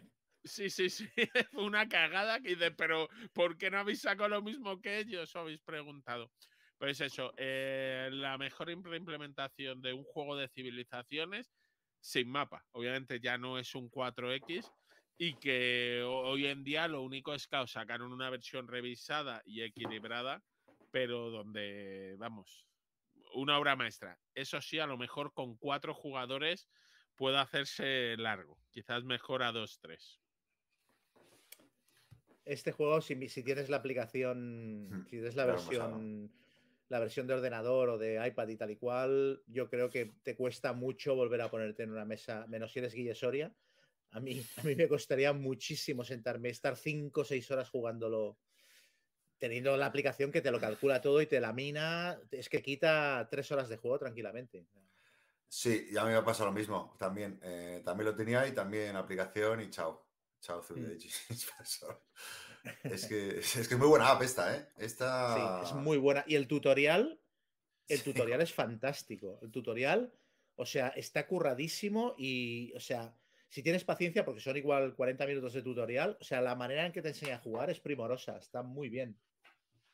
No sé, nunca, nunca he tenido el gusto de ver el tutorial. Sí tengo la app, pero reconozco que yo me gusta jugar en físico tampoco juego todos los días, pero sí me he jugado cinco partidas en los últimos dos años. en físico y no es lo mismo, no es lo mismo. ¿Has probado los, los personajes estos nuevos que sacaron y tal? Los La expansión, Sí. sí, sí he probado tal? algunos. Bien, pero a ver, lo que ocurre con los que lo jugamos en físico es que tú lo aprecias, te lo pasas bien, ves los combos. Claro, cuando llegas y tienes tu colega, se lo ha jugado 400 veces en la app, tiene otra opinión. Pero es verdad que, bueno, y de hecho la expansión salió después de la aplicación porque usaron la aplicación para hacer el beta testing, que claro, aquello no, lo había- no se ha probado tanto un juego Sí. nunca Esto es Y bien, famoso. Le da otra variedad. eh, no puedes hacerlo. eh, si hay gente, puedes ver los que van a salir. No, Lo- los metes de varios modos. Entonces, hay algunos curiosos. Todos siempre los lees. Y hay tres que te parecen potentísimos y luego eh, no son tan potentes, pero están bien. Y Hombre, supongo que es interesante para evitar salidas automáticas y tal, ¿no? Que en un juego tan cerebral como este, evitar que la gente haga el tortugueo y vaya siempre a, a la misma táctica de salida, ¿no? Sí, lo que ocurre en este juego sí tiene esa ventaja que tú puedes intentar eso, pero como vas a estar esperando unas cartas determinadas, la diferencia en que el líder de la era 1 te salga al principio o te salga casi la última carta de la era, mm, te puede cambiar las estrategias, o con la otra versión. Hmm. Entonces hay que ser, la estrategia está bien, eh, pero hay que ser también táctico, hay que responder a las cosas que pasan. Pero vamos, como decimos, un gran juego. Yo creo que este es al que, bueno, sí, al the Ages o al Twilight Imperium ahora no los jugaría porque jugaría sus versiones revisadas. Mm. Vamos, to- estos cinco juegos, contando sus versiones revisadas, estoy dispuesto a jugar en circunstancias que hay que medir. ¿eh? La del Twilight Imperium cuarta edición, hay que convencerme ese día, pero también me lo jugaría. Pero tengo que mentalizarme. Vale, y bueno, pues vamos a hablar de, de un juego que fue el número uno de la BGG, muchos años, Seis que- años. seis años, seis El que, años. más, el que más ha estado, el que más tiempo ha estado ahí. que cumple lo que decíamos antes, que la primera edición comparada con la tercera hay mundos, cosas como tablero de cartón, eh, ratas, faltaba alguna carta, bueno, vamos, no faltaba, luego añadieron más cartas, pero da igual, yo se lo compré, este me lo compré, yo tengo una tercera edición, yo jugué a la primera con mi colega Dani, que se lo compró, pero que es el, bueno, vamos a decir, de Jason Matthews y Anapta Gutterta, el Twilight Struggle, por GMT, un juego, un card driven game eh, muy chulo sobre la Guerra Fría desde el año 45 al 89, a la caída del mundo, que si has leído un poco de historia reciente muro, o ¿no? incluso... La caída del muro, no del mundo. Ah, del muro, sí, perdón. Eh, te sonarán cosas o las has podido vivir o bueno, es que somos un poco viejos, a lo mejor algunos ya nacieron después que el muro cayera, pero, pero un juegazo. Eh, eso, un card driven, un juego card driven, perdón, que esto siempre lo digo mal. No sé, se le, a ver, no es el juego perfecto, pero se acerca mucho, es muy chulo y muy divertido. Yo- a mí me parece que de todos los números uno de la, de la BGG que recuerdo, este es, es como el más indiscutible de todos. O sea, es el juego que nadie discute. A todos los demás se les pueden poner peros o, hay más opiniones enfrentadas al respecto. A mí el, el Through the Ages me parece demasiado largo, habrá quien el Gloomhaven le parezca aburrido, tal, pero me parece que el Twilight Struggle no lo discute nadie, ¿no? Y, y de hecho no se discute ni siquiera que haya un juego mejor dentro de esa temática. Sigue siendo el más completo, el más temático y el más, el más currado. ¿Yo qué te voy a decir? Estoy a punto de llorar de la emoción. Hombre, eh, yo te puedo decir que probablemente sea el juego, el número uno de la BGG que menos votos ha tenido. Entonces sí se le discute que mucha gente no se acercó a él.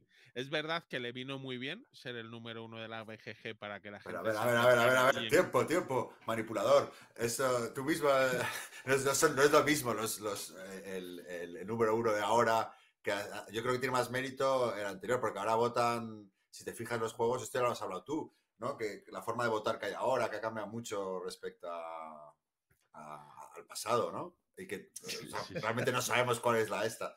Pero no difames con lo bonito que está quedando este momento tan especial. Pero si, fuera el número uno ahora y no estarías diciendo lo contrario, Gonzalo. O sea, tú lo defenderías. Exacto. No, pero en cualquier oye, que caso. venga, vamos a ver. eh, no, y es un mérito, porque llegar a ser, mira, por ejemplo, lo comparo con el juego al que creo. No, el de- este desbancó al agrícola.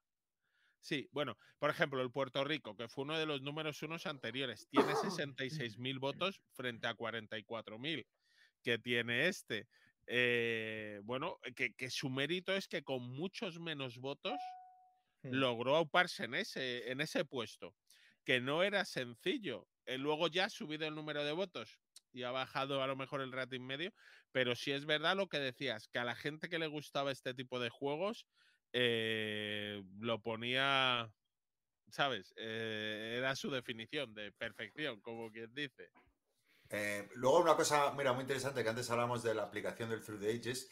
el Twilight Struggle también tiene una aplicación muy chula, que la verdad que funciona de maravilla, pero no, no ocurre el mismo efecto que con el Through the Ages. O sea, eh, ¿sabes? No te cansas eh, No, Este lo sacas a mesa sin problemas, es verdad. Sí, y mira que he jugado, yo creo, o sea, la app es que la he quemado. Anda que no habré echado tardes ahí, pero es que no me canso nunca tampoco de jugarlo. tío. Es que siempre hay algo nuevo que. Lo que es curioso de estos cinco juegos es que, con la excepción, bueno, para mí del Kailus, pero mm, son juegos que en, en al- en algunos casos siguen estando muy vigentes. O sea, el Aventureros al Tren sigue siendo un juego que lo puedes recomendar a gente que haya jugado poco y no se ve, no se ve envejecido.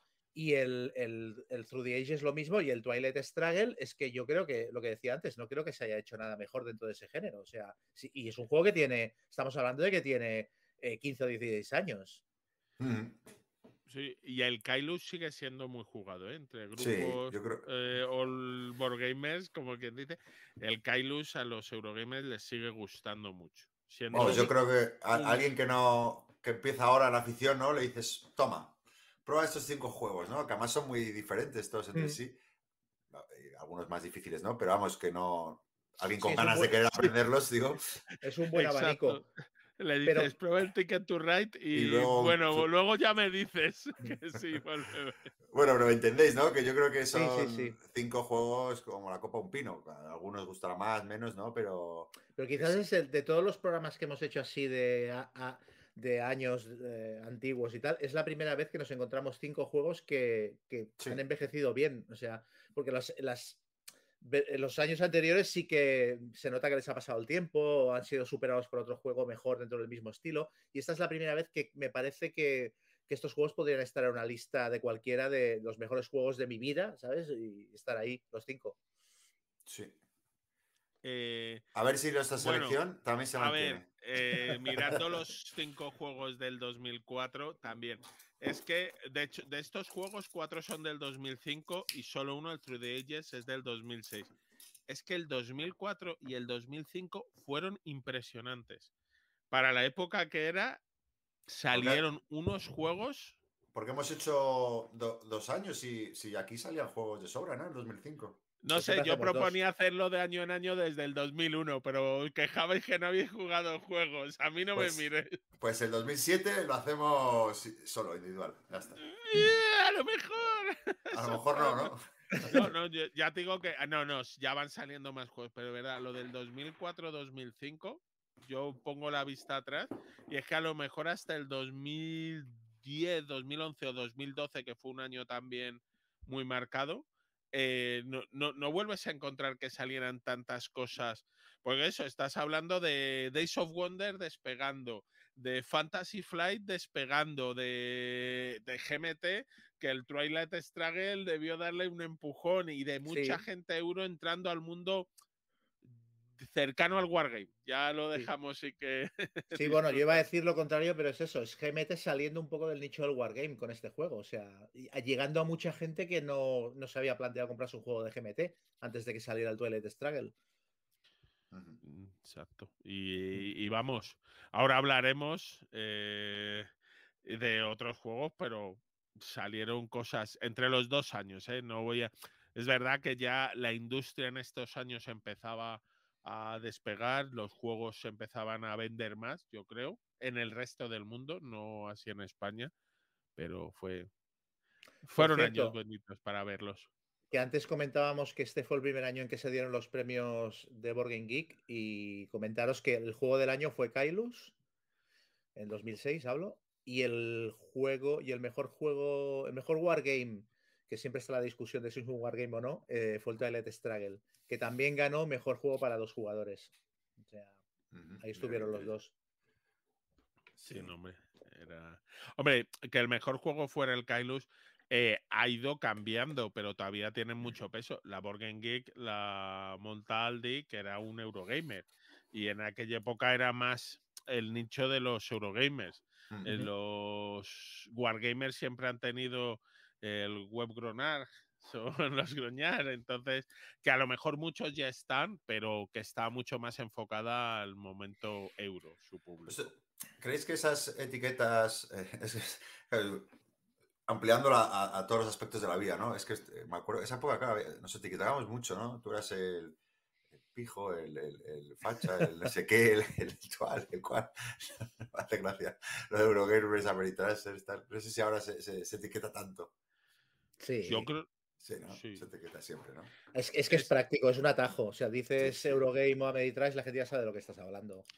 Y, y tenemos tanta información, tanto tal, que tú necesitas compartimentalizar las cosas en conjuntos para poder absorber más esta información o poder gestionarla más fácilmente. Al final, si no, te, te volverías loco, pero ahí está. Bueno, pues como he hablado mucho, yo creo que he ido menos a Gaceto. Gaceto nos va a hablar de uno de sus juegos. Vale, voy a, ¿Qué como sabéis, sie- sie- siempre me gusta hablar de los que no he elegido. No, porque Ah, es que, no, simplemente eh, nombrarlos porque es que, que seguro que alguno tenéis vosotros, pero es que me- me- había algunos que me daba pena no, no incluir, ¿eh? La verdad que había, había una buena añada. Y nada, directo al este. Por ejemplo, el, eh, juegos que, que a mí me, me- Juegos que muy buenos que, que a lo mejor, pero que no estarían por ahí, el Shadows over Camelot o el Taluba, que me parecen muy buenos juegos.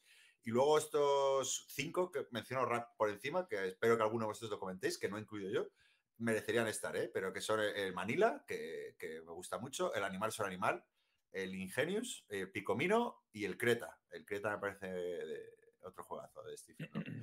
Bueno, dicho esto, eh, es que claro, me, da- me da pena, me da pena no mencionarlos, ¿vale? Pero bueno, si, al- si alguien no conoce estos juegos, que les eche un vistazo porque está muy bien. Pues nada, voy a empezar por... Bueno, eh, eh, yo tengo que elegir, he elegido tres, pero claro, de la que no son esos cinco que hemos comentado. Pero evidentemente el Twilight Struggle estaría siempre eh, ahí metido, ¿vale? Eh, bueno, entonces, el primero que voy a hablar eh, es que ya he hablado de este juego en el especial de abstractos que hicimos, es el Atom. Así que no me voy a, enrollar mucho. Vamos, un juego para dos jugadores, ¿no? Cada jugador tiene un mazo de cartas numeradas del, del 1 al 4, ¿no? Y bueno, coge cuatro cartas y simplemente las va poniendo en, un, en uno de los espacios, ¿no? Y, bueno, la gracia del juego es... Se da una vuel- la vuelta a la vez, ¿no? Y, y se van cada espacio pues se resuelve de una manera diferente y se aplica, tiene un efecto diferente, ¿no? Y, y luego, bueno, cada palacio también eh, se resuelve, o sea, lo, lo puntúa, se puntúa a través de mayorías, pero se puntúan de, de cuatro tipos de mayorías diferentes. Y, y nada, no, no voy a enrollar mucho, pero, pero me parece un juego como la Copa Un Pino, lo sigo jugando. Ah, sí, perdón, una cosa que se me olvidó decir, los tres que he elegido los mantengo en la colección porque hay algunos que ya no los tengo, entonces eh, los he descartado por eso. Entonces estos tres los mantengo y no creo que, no, que, me deshaga de ellos nunca, ¿vale? Por ahora, nunca digas este. Bueno, pero bueno, entonces este Atom, eh, eh, ya te digo, a mí me chifla, eh, juego abstracto, media horita y muy inteligente. La verdad que me encantaría ver una reedición de este juego porque creo que lo merece. Eh, y nada, como ya hablé mucho en el especial abstractos, que os recomiendo a todo el que no lo haya escuchado. Que habrá que hacer una reedición pronto. ¿eh? Sí. Dame tiempo para que juegue más abstractos. Pues este está muy bien. Este te lo voy a poner, Chema, cuando un día que tengas por Madrid, que yo creo que te va a molar, porque está muy simpático. ¿Tú lo jugaste aquí, este, Laton? Sí, me pareció chulo. Eh, No me apasionó tanto. Yo, eh, de, de esa serie, yo era más fan del Roma de Fell, Uh -huh. Sí, es verdad que la misma serie está de, de Queen Games. de Queen. Games. eh, Sí, sí. Pues eso, nada, breve y al turrón. Next one. Chema, venga. Venga, voy yo mismo. Yo voy a mencionar alguno de los que, de los que te has dejado fuera tú, ¿eh? Ah, Yo bien, mis bien, tres- bien. Mis tres juegos son tres juegos, no. Yo cuando hacemos esto, los tres juegos que elijo, digo, estos programas retrospectivos, no elijo mis tres juegos favoritos, elijo tres juegos que me parezcan representativos, importantes o que, ¿sabes? O que fueron, que, que tuvieron peso en mi vida. Y una vez fui a, a, a Debir a buscar, a buscar eh, material para trabajar, porque era una época en la que me pasaban el, el trabajo en, en CDs y tal, no, no- no- no nos lo pasaban por internet, en plan, ven a buscar los ficheros de tal juego que tienes que maquetar y no sé cuánto. Y tenía Xavi por ahí encima un juego. eh, este juego es la hostia, no sé qué, es súper divertido, lo probamos y nos hicimos muy fans y me dijo, pero no lo vamos a publicar, es una lástima, no sé cuánto. Y cuando al cabo de 10 años o así vi que sí que lo publicaban porque se había hecho una reedición, me llevé una alegría, porque a mí siempre me había gustado mucho. Es Manila. Que aparte, Manila es el diseñador se llama, bueno, se llamaba Franz Beno de Longe, murió un par de años después de la publicación original de Manila. El juego es del 2005, creo que él murió en el 2007, y él siempre dijo que era, para él era el mejor juego que él había diseñado de, de- de- todos, o sea, de todo su, de todo su trabajo. Este era, era su juego favorito. Es un juego de, es un juego de, es un- una, una especie de casino, es un juego de apuestas, pero en realidad es un juego que tiene mucho de, de control de probabilidades y de, y de push your luck. Eh, hay, una, hay una serie de barcazas que transportan materiales hasta el puerto de Manila y entonces los materiales son seda, jade, ginseng, café. Y entonces se- al- en cada ronda se eligen qué materiales van a ir en las barcazas, porque hay tres barcazas y hay cuatro tipos de material, o sea, siempre hay uno que se quedará fuera. Esto lo elige el jugador que hace como de, práctico del puerto o de, o, del puerto, no me acuerdo el cargo. Ese jugador es el que decide. Y entonces los jugadores por turno tienen unos trabajadores y los van como colocando en espacios apostando qué es lo que va a pasar durante la partida. O sea, si crees que el barco de Jade va a llegar a puerto, te pones un trabajador en el barco del Jade para cobrar dinero cuando el Jade llegue a puerto. Si no te la quieres jugar tanto, pones un trabajador en el puerto para cuando el barco del Jade llegue, cobrar un poquito de dinero, pero no tanto como si te arriesgaras a ir en el barco. Si crees que el barco no va a llegar, te pones en el astillero para repararlo. Eh, entonces hay varios sitios donde te puedes colocar y al final de la, fase de resolución cobrarás dinero si has acertado lo que va a ocurrir durante, durante la ronda. La gracia es que después de cada ronda en la que los jugadores han colocado un trabajador, se tira los dados, un dado de 6 por cada barco, y se hace avanzar cada barco, cada barcaza, ese número de casillas, ¿no? Entonces, claro, ya tienes más información después de la primera tirada de qué barcos tienen más posibilidades de llegar al puerto o no, ¿no? Porque para llegar al puerto tienen que recorrer, me parece, son 14 casillas, una cosa así. Entonces hay otra ronda en la que la gente vuelve a colocar eh, trabajadores, en plan, hostia, pues yo creo que el barco del, del ginseng no va a llegar al puerto ni de coña. Entonces voy a poner un tío en el astillero para repararlo cuando no llegue, ¿no? O voy a poner, ah, hay puestos muy divertidos. Hay un, hay un puesto que es el práctico del puerto, que antes de la última tirada para hacer avanzar los barcos, puedes mover un, barco dos casillas para atrás o dos casillas para adelante. Con lo cual, puedes joder a alguien que vaya muy adelantado y que crea que su barco va a llegar a puerto seguro, o puedes hacer avanzar uno tuyo que esté muy retrasado, ¿no? O luego hay uno que es el que se pone en el espacio del, ah, del asegurador. Entonces, cuando te pones en el espacio del asegurador, cobras un montón de pasta de la banca directamente, pero si hay barcos que no llegan a puerto y se van a los astilleros, la reparación la tienes que pagar tú, ¿no? Tienes que pagar tú de tu banca. Entonces, es un poco jugártela. Y el juego tiene todo este rollo todo el rato de jugar un poco las probabilidades, modificar un poco lo que puede pasar en el tablero y, ¿sabes? Y jugártela un poquito. Es súper divertido. Tiene el punto ese de casino de juego al rojo o juega un número concreto o juega a par o impar, no sé cuánto, pero con una especie de, agencia en la que controlas las posibilidades de lo que puede ocurrir. Y es un juego que no conoce demasiada gente, que no fue un superventas en ninguna de sus dos ediciones. De lo sacó aquí y no se enteró nadie cuando finalmente lo sacó. Y a mí me parece un pepinazo. Yo siempre que lo saco en, en sesiones rollo party o tal, la gente se lo pasa bomba, provoca muchas risas, porque hay pique, hay puteo entre un jugador y otro. Hay un, puert- un puesto también que es muy divertido, que es el pirata.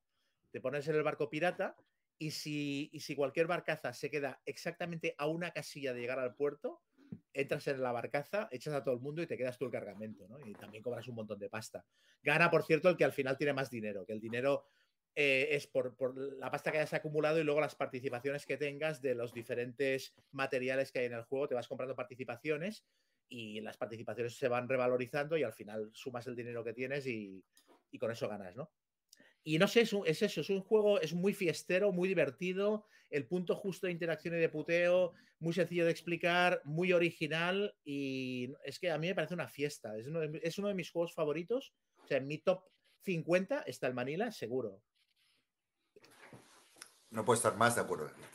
Eh, eh, eh, es que yo diría que no es, o sea, es uno de esos familiares plus, ¿no? Sí. Eh, eh, rollo fresco, rollo. Bueno, no sé, de esa jornada, o sea, ¿no? Que, que- que eso, que, que lo juegas con cualquier gente, a lo mejor no tan jugona y tal, y que les encanta a todo el mundo. O sea, no sé, a mí me encanta. Estoy muy de acuerdo con todo lo que has dicho, no puedo añadir nada diferente. Aparte que tiene una producción muy bonita, por añadir, ¿no? Sí. O sea, que es muy vistoso también. Y no tenía ni idea que lo había sacado. Yo tengo, tenía una edición antigua y no sabía que lo había sacado. Es que cuando lo sacó aparte moló mucho porque me llamó Xavi en plan, vamos a sacar el Manila por fin y nos llevamos una alegría. Y eso que la, la nueva edición es peor porque la primera llevaba, las barcazas eran de madera súper chulas Mm. y en la edición que sacó de Vir eran de cartoncito, estas que las montas eran un poquito cutres. Pero, pero claro, yo me llevo una- o sea, fue como en plan, hostia, al fin, al fin lo reconocen, ¿no? O sea, Yo he de reconocer que el Manila me gustó, pero es que a mí me, me, me- me gustó más el Niágara, que era del año anterior y era de Zots, de mover barquitos, también con una Sí, está- presentación muy chula. está muy bien también, eh, ahora, sí, sí. Mira, Sí, el sí. otro día saqué, vinieron un- unos amigos a la casa y saqué el Manila, porque aparte dije, voy a refrescarlo para poderlo comentar. Y, y uno de ellos me dijo, me recuerda mucho al Niágara. O sea, en plan, hostia, ti- mismo, mismos vibes que el Niágara y tal. Sí, sí, sí, son- Pero bueno. Muy bien. Pues buen Es- juego, sí, señor. No sé si está descatalogado ahora y no creo que Debir lo mantenga en catálogo, la verdad. No, pero se puede encontrar en web, porque de hecho ya me lo estoy comprando porque yo lo vendí, por supuesto. Así que no lo publicaré este, este programa hasta que. Hasta que no te hayas asegurado la compra, ¿no? Hasta que me haga la compra. Digo, ¿por, qué lo, por qué lo vendí? ¿Por qué lo vendí si me encantaba? Yo si, si podéis, de los tres juegos que voy a hablar yo concretamente, los otros dos, bueno, tira que te va, pero este, si podéis encontrarlo, no creo que esté muy caro, me parece que es un básico, o sea, ese Sí, es sí. muy divertido. Nada, está por 28 o 30 euros. en- Ah, vamos. en- o sea, que, me- que sí, sí, sí, yo también lo recomiendo. Está bien. Muy bien, pues eh, Guille, tu número, tu tercera elección. Mi tercera elección. Bueno, pues eh, mi tercera elección aquí. eh, o- es- o sea, he comentado antes que iba a hablar algo de los German Games y de sus características. En esta época, una de las características que no podía tener un German Games eran dados. Los dados implicaban azar, moverte por el tablero tanto como saques en dos dados. Era el anatema del German Game, ¿vale? El dado no existía. Y sin embargo, este año salió de la misma editorial del Kailus, el Ispahan, que es un juego muy chulo, muy bonito, de Sebastián Puchón, un juego de una caja intermedia, de moverte. El primer jugador tira los dados y se agrupan en categorías y él sube en una y el resto van escogiendo otros dados, vas puntuando distritos en la ciudad, se juegan tres semanas, mandas dados a la caravana. Puede que hoy en día la gente diga, "Ah, es que tiene una estrategia más clara, menos tal, pero en aquella época era un juego muy chulo en el que por primera vez volví a ver dados. Eh, metíamos dados, pero se usaban de otra manera. No eran para resolver combates o no eran para moverse. Y la verdad es que lo hacía un juego, además, un juego muy chulo, hasta cuatro jugadores. Eh, de- en la época en que los Eurogames, eso, pues está a lo mejor eso, tenía ocho páginas de reglas, entonces se lo podías contar a casi todo el mundo. Hoy lo llamaríamos un Family Plus. Y eh, una producción muy acorde a la época, pero muy bonita, con su maderita, sus camellitos de madera, su que a lo mejor hoy en día nos volvemos locos y eh, muy buen juego. También lo tuve y también muy buen juego, sí. Es que estos, estos juegos, claro, eso, ocho páginas, eh, eran muy buenos, eran muy buenos estos juegos. Sí, sí, sí, era, era otra forma de hacer los juegos, quizás Sí. hoy en día. Y yo este he seguido jugándolo eh, años después y lo que ocurre es que es verdad que acaba ah, bajo el montón de otros juegos, pero si me proponen mañana una partida, me lo juego sin ningún problema. Sí, yo también. Estoy viendo aquí en la BGG una foto. Hicieron luego una. Ah, pero esto se llama una nueva edición, no, porque la foto es 2007. Un master print que hicieron, que es muy bonita, la, edición como morada. De este. Ah, pues Sí. O sea, viendo ahí las fotos, sale ahí como... Ah, vale, que lo sacó Queenet. Pues esa no la he conocido yo. Es bonita, ¿eh? La, Yo tengo. La versión. Tío, acabo de ver la portada y tenemos gustos distintos, ¿eh? Ah, me caso, me caso. Muy bonita Está ahí con bolita. Sí, sí, preciosa. A mí me mola más. ¿Tú no la has jugado. Guille? ¿Eh? Guille- eh, eh, perdón, Chema, ¿tú no lo has jugado? No, Pues este deberías jugarlo, yo creo que te va a gustar también, pero es muy buen juego. pues mira, para cuando venga a Madrid ya tenemos faena. Sí, Y recuerda, hay que ir a la caravana. Muy bien, pues nada, eh, os cuento yo mi número 2. como decía Chema, que probablemente no sea ni el mejor juego ni tal, pero sí que tiene, tiene pues una importante carga sentimental para mí, ¿no? Que es el Mr. Jack. Eh, bueno, como sabéis, eh, eh, uno hace la labor de Mr. Jack, otro, eh, o sea, Jack el Destripador, ¿vale? Y otro, cuyo objetivo es escapar de una ciudad, por así decirlo, ¿no? Antes de, en, ocho turnos, y, el otro jugador, pues es un, policía o investigador que, que tiene que descubrir bajo qué identidad se esconde Jack, ¿no? Eh, y arrestarlo eso antes de, que pasen los ocho turnos, ¿vale? Eh, y básicamente, eh, bueno, es muy interesante. Este juego yo creo que es un juego, es bueno, es un juego de Bruno Catala y de Ludo Pic Blanc, si no me equivoco, ¿vale? Y la gracia es que en cada turno cada jugador controla cuatro personajes, ¿no? Eh, o sea, cada turno dos personajes cada uno, ¿no? Eh, y, lo interesante es el orden en el que se ejecuta, ¿no? Entonces, en un turno tú vas a jugar una carta de un personaje, luego el siguiente jugador va a jugar el segundo y tercero y el último, y luego eh, el siguiente turno se juegas con los otros cuatro personajes, porque son ocho personajes en total, se juegan cuatro por ronda, y con el orden inverso, ¿no? Y, bueno, básicamente es un, juego de deducción, ¿no? De, intentar engañar al otro jugador. eh, eh, el, investigador tiene que, intentar poner a, los personajes, eh, cuantos más personajes posibles en la luz o en la sombra para deducir, al final del turno tú lo vas diciendo, oye, pero está en la luz o no. Pues si, está, pues ya sabes que cuál es, que no, que te- cuál, es, cuál pueden ser y si no está, pues también sabes cuál no puede ser. Entonces es un poco eso, ¿no? Se trata de, de intentar movilizar determinados jugadores a, hacia la luz o hacia la sombra. Y bueno, eh, aparte, bueno, este es un juego que, que tengo toda la vida, que me encanta, que también tengo la versión Pocket, que lo juego mucho con mujer eh, en verano, los llevamos y entonces siempre está asociado a, grandes momentos. Pero yo creo que, que creo que es el primer juego, no- no sabría decir, pero creo que es el primer juego de deducción, ¿no? Que, que jugué. Eh, o como tal, ¿no? Puramente, sobre todo deductivo. Y, bueno, como sabéis, es una de mis categorías favoritas de, juegos de mesa y, me sigue pareciendo un juego brillante. Y ese es Mr. Jack. Un juego que además, eh, hablando de la longevidad de los juegos, ¿no? Siempre que eh, Guille, que, que lo sabe que hasta en Essen, siempre hay un stand todos los años de Mr. Jack, eh, eh, además grande, sí, o sea, sí- sigue vigente, sigue, sigue vendiéndose como, como, como si fuera una novedad, ¿no? Y que hostia, puta, Mr. Jack, siguen ahí con, están ahí con, ¿no? Con todo. Sí, los de Hurricane. Sí, sí, sí. No, yo me ha sorprendido, ¿eh? No sabía, ahora mismo si me llegas a preguntar, te habría dicho que era del 2010, 2012, de ese rango. Este, pero sí, Sí, sí, sí, sí, un juego muy chulo. Eso, lo de mover los peones para sacarlos, tener más a la luz, menos. Sí, sí, eh, muy tenso hasta el final.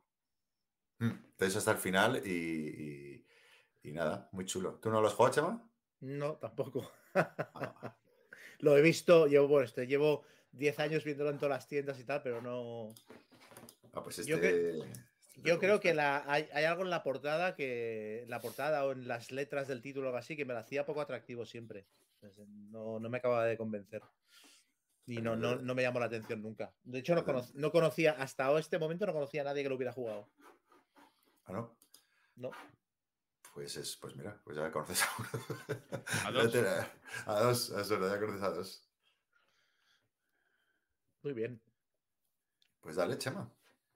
Pues venga, eh, otro juego que has mencionado, que has mencionado tú, eh, Shadows over Camelot, de Qué bueno. Bruno Catala y Serge Laguet, que no sé si es, no sé si es así, pero para mí este juego marca como el inicio de los juegos colaborativos modernos. O sea, en un programa anterior hablamos del Ser de los Anillos, de- del juego de tablero que salió en su momento con las películas y tal.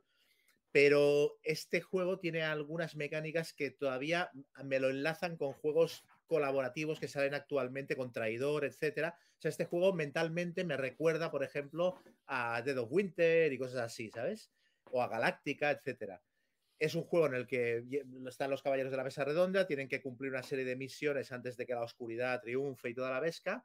Y tiene, van haciendo como misioncitas, vas jugando cartas y combinándolas para apagar incendios que te van saliendo en diferentes tableros que hay por allí. Y tiene cosas muy chulas. Para empezar, escala muy bien. Es un juego que se puede jugar de 3 a 7. Es el típico juego que cuanta más gente mejor. Pero la dificultad, según recuerdo, porque claro, este juego igual hace 10 años que no lo juego, la dificultad está muy bien medida según el número variable de jugadores. La mecánica del traidor está muy bien implementada, porque una cosa que tenía el juego es que eh, al principio de cada turno, antes de poder hacer tus acciones heroicas, tenés que hacer una acción malvada. O sea, tenías que elegir una acción que perjudicaba a los personajes. Entonces, la acción podía ser o hacerte una herida, o descartar cartas, creo, o robar una carta del mazo de oscuridad, que era un mazo en el que todo era puteo. Entonces, claro, como todo el mundo tenía que hacer esto, el traidor es plan, hostia, es que no me queda más remedio, es que tengo cartas muy buenas, no me puedo descartar, no me puedo hacer más heridas, no sé qué, tal. Entonces había una comida de oreja que está, desde, desde las mecánicas estaba muy bien, muy bien implementada, estaba muy bien llevada.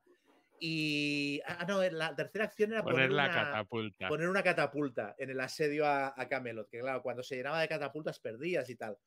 Entonces, eh, el rollo de colaboración estaba muy bien implementado también, porque había misiones que como tenías que jugar cartas de la mano, si no iban varios caballeros era, era muy difícil hacerlo.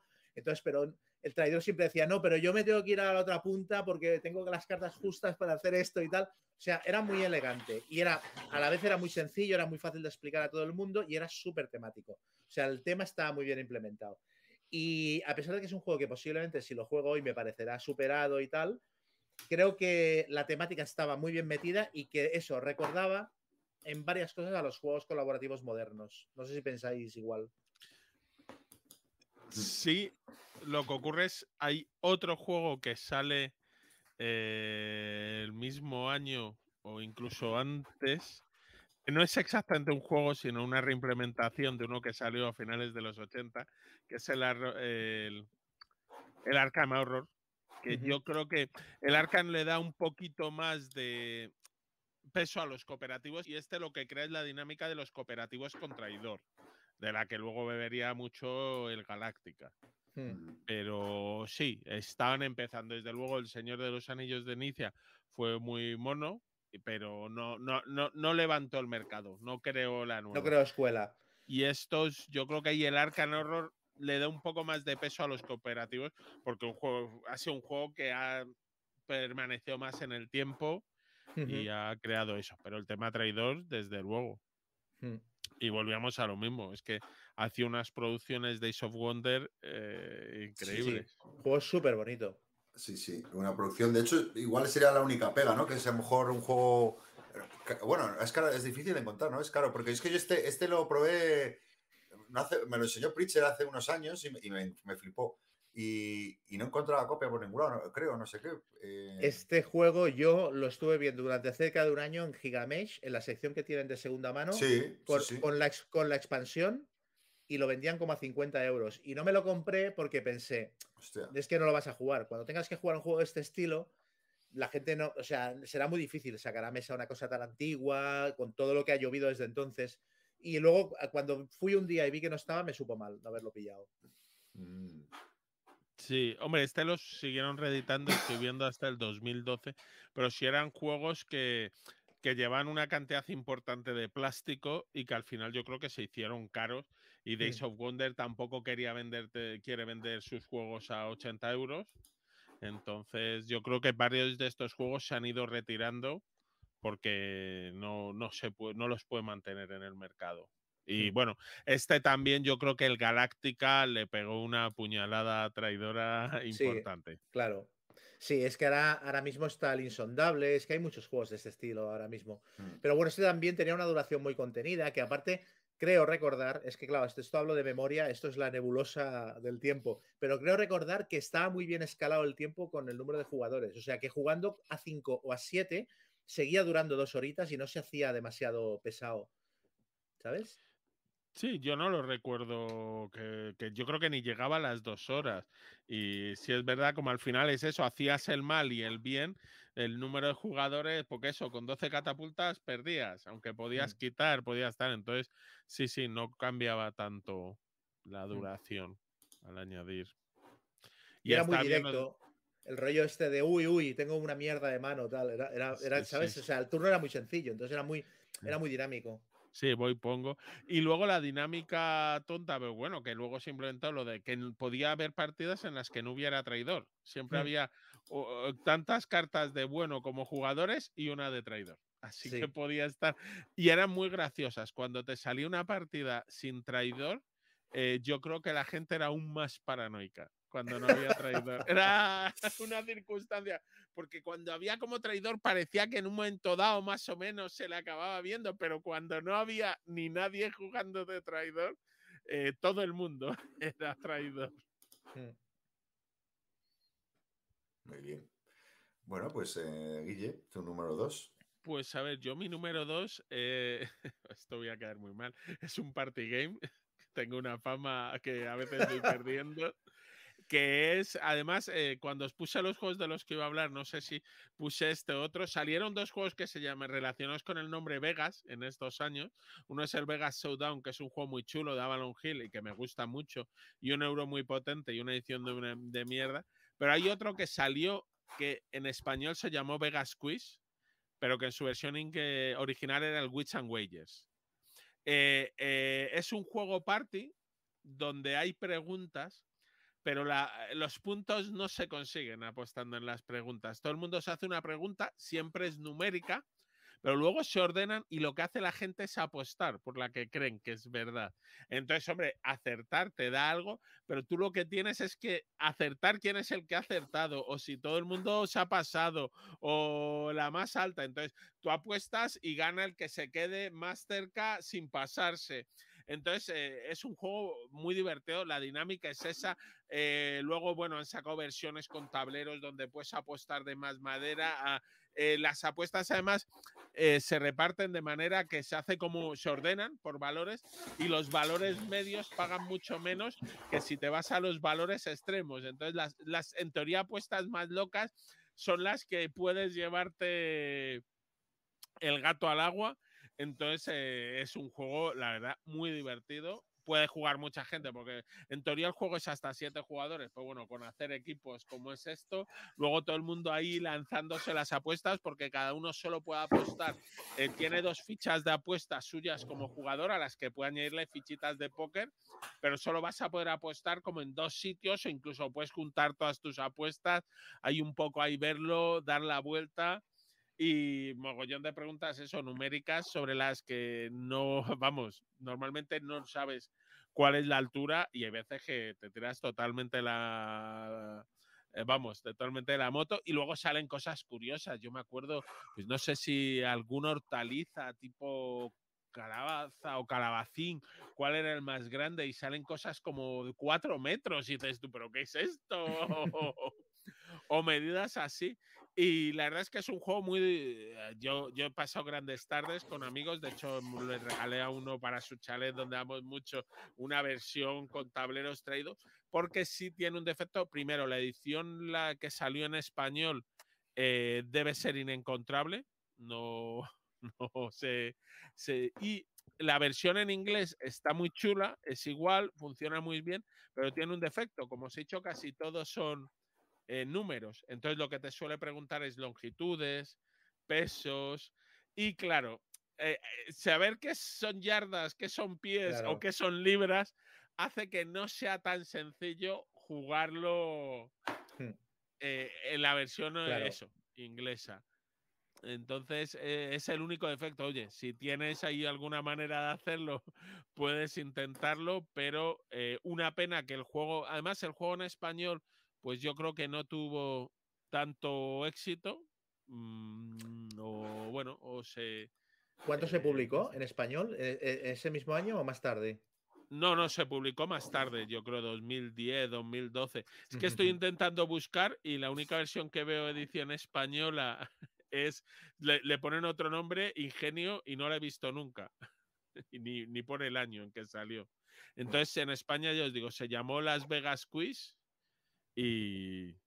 A ver, voy a ver si de- Google nos dice algo de... Pero sí, no es sencillo.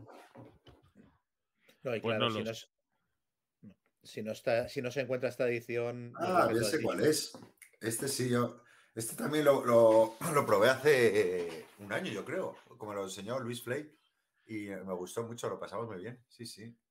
Es verdad, pero no me acuerdo qué, qué versión tenía, pero me gustó bastante. Si jugaste con preguntas en español, solo era la de Las Vegas Quiz, que lo sacó Morapiaf. Sí, no me Y era. A ver, a la versión en inglés puedes jugar o haciendo alguna conversión. Sí, con una- con una- buscándolo. Pizarra de conversión al lado, ¿no? Pero bueno. Exacto, pero, pero pierde un poco. Y es verdad que la diferencia, por ejemplo, la edición en español venía con 250 tarjetas con una pregunta.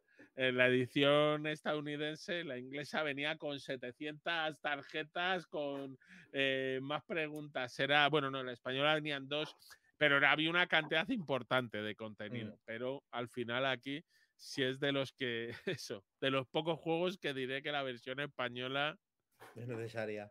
es necesaria aunque hable inglés todo el mundo en la mesa. Ujú. Muy bien, pues nada, vamos con los últimos tres. eh, ¿Vale? Ah, perdona, que es que soy un inútil, no, no veo con los ojos. 2013 salió la edición española. Muy bien, pues ahí lo tenéis. Nada, yo en el número uno tengo otro de- un juego que mantengo en la colección y que no se va a ir, eh, que es el Shogun, que también eh, eh, eh, yo creo que hemos hablado en, en otros programas. Ah, bueno, sí, he hablado porque, porque hablé del Wallenstein que hice trampa, ¿no? Yo creo. Y, pues bueno, pero no, no me enrollo mucho porque no lo había escuchado. eh, pero bueno, juego de eh, programación de acciones ¿no? y, control de áreas. eh, y bueno, y sobre todo es famoso ¿no? por, por, la, por, la, por la torre, ¿no? La torre para resolver combates, ¿no? Que tú metías ahí unos, cubi- unos cubitos y que, bueno, es una genialidad de juego, ¿no? El otro día, por cierto, voy a recomendar un podcast de Planeta de Juegos, el último programa que, invitan Chechu y Luis, invitan a, David Esbrino, que, eh, y hablan sobre, sobre este tema, ¿no? De diseño y producción de juegos. Y, sí que eché en falta que no... hablaron de muchos, bueno, evidentemente no se puede hablar de todos, ¿no? Pero este es un juego que, que, que- el diseño sí realmente ¿no? Eh, eh, lo ha convertido en un, en un juego completamente diferente, ¿no? Y que, a lo mejor es necesario o que se puede resolver tirando unos dados o alguna cosa, ¿no? Pero es lo que le da, ¿no? Le da un toque completamente diferente al resto de juegos. Y, bueno, eh, como ya hablé. Ana- y yo creo que la gente lo conoce, ¿no? Pues un juego, bueno, eso, sobre todo que la, la planificación de acciones, eh, el orden de ejecución de las mismas, ¿no? Que tú sabes el orden de cinco acciones, pero no, que son las que están visibles, pero no, no te acuerdas, de, no, perdón, no te acuerdas, no tienes visibles, no sabes cuándo ocurrirán el resto de, cinco acciones, de un total de 10, ¿no? Y, y bueno, es un juego que, que es una fiesta a cuatro o cinco jugadores, sobre todo a cinco, ¿no? Eh, pues cuchilladas, eh, los nervios, ¿no? De, de la programación, de cómo programar, de cómo intuir qué que, que- que necesita el resto de jugadores. Luego, la batalla con la torre, pues es una genialidad. Pero sí, ahora, ahora que según me escuchaba, creo que hablé con el Wallenstein en otra. Sí, creo que hiciste una comparativa loca ahí. Pues nada, ah, pues soy el Shogun. Esa es mi, mi, mi selección. Sí. No, buen juego. Y el último de, la última reimplementación que les salió bien, ¿eh? pues luego lo intentaron con el Immortal y se les fue un poco. Eso lo jugaste tú, ¿no, Guille? Sí, y está bien, coge cosas, pero al final lo liaban mucho. Yo creo que sí, que el mejor sigue siendo el original, el Wallenstein, y si no el Shogun, que es muy similar a, lo único que cambia era la forma del mapa. Sí. Pues nada, Chema, dale tú. Bueno, pues yo otro juego que, que lo pillé en Debir. También un día que fui, llévate esto. Eh, pero este sí que lo publicaron, lo publicaron ellos, Los Pilares de la Tierra. Los Pilares de la Tierra, que este es de ah, Michael Rienek y Stefan Stadler. Yo este juego lo sigo teniendo en la colección y le sigo teniendo como mucho respeto. O sea, quiero decir, es evidente que es un juego que ha sido superado por otros eh, Eurogames de colocación de trabajadores que hacen lo mismo y hacen más cosas, pero yo este juego lo he utilizado mucho para iniciar a gente en los Eurogames y me sigue pareciendo un juego muy sólido, sobre todo con la expansión. El juego básico es verdad que quizás no es que se quede corto, sino que al cabo de las partidas es como muy automatizado y la expansión le mete un tablero adicional, puedes enviar gente a las cruzadas, puedes hacer más cosas, hay más cartitas y tal, y lo convierte para mí en un juego bastante, bastante brillante. Es un juego de colocación de trabajadores. No sé si fue el primero que jugué de este estilo, pero creo, yo creo que, que mm, cuando jugué este sí que fue un poquito en plan, ah, los juegos, los juegos alemanes son así. O sea, pueden ser divertidos. Eh, y nada, es un juego de colocación de trabajadores, lo típico. Vas tapando huecos, pillas materiales, los conviertes en otros materiales, tal y cual. Y de lo que se trata es de construir una catedral y básicamente gana el jugador que más colabore, aunque es todo bastante abstracto, que más colabore en la construcción de la, de la catedral. Eh, con unos componentes muy chulos también para la época, porque los turnos iban marcados por piezas de la catedral de madera muy grandes que las ibas colocando y le ibas montando a medida que pasaban los turnos, con unas cartitas que te iban dando también como cargos y te daban ventajas, etcétera. Y tenía como todo el germen de cosas que luego veríamos desarrolladas más a fuego en, juegos de colocación de trabajadores posteriores, pero en, real, en realidad todos los básicos estaban aquí, todas las mecánicas básicas, muchas de las cuales se siguen empleando, lo de colocar trabajadores, taparles huecos a los otros, pagar por la iniciativa porque es importante colocar el primero, etcétera, eh, sacar cubitos de una bolsa y tal, estaba todo aquí. Sí, no, no, era. A ver, había habido algunos, pero desde luego es uno de los más chulos. Como dices, sigue estando vigente, aunque yo tengo recuerdo de una de mis últimas partidas en la que un jugador se dedicaba todo el tiempo a ser el primer jugador y su primera acción era volverse a poner en ser el primer jugador. Cosa que cuando eres el quinto en una partida de seis, solo te mantienes feliz pensando que el sexto está aún más jodido. Pero no, no, no, muy bueno. Y además es el juego que tiene el marcador de turnos más sobreproducido de la historia. Sí. Y vas haciendo la, la, catedral. pues son unos tronchos de, de madera cada, cada pieza. Luego sacaron otro que era el, el, ¿Cómo se llama? El juego que era como. Sin fin. Es un mundo sin fin que ese, en cambio, a mí no me, no me. Hay gente que le gusta más que el Pilares, a mí no me convence no me acabo de, gustar. Ese me lo vendí, pero en cambio el Pilares lo tengo con la expansión y este no sale de casa. O sea, aparte la expansión va buscadísima. Y me parece que lo completa, lo redondea muy bien. Pero nada, es un, a mí me gusta mucho. Me sigue pareciendo muy chulo. También, como no soy, no soy jugador de a saco de colocación de trabajadores de la última novedad y no tengo una colección súper amplia y casi todos los juegos que juego de este estilo me los traen a casa gente que tiene muchos más juegos de este tipo, a mí me, en mi casa sigue teniendo un nicho en el que, en el que entra.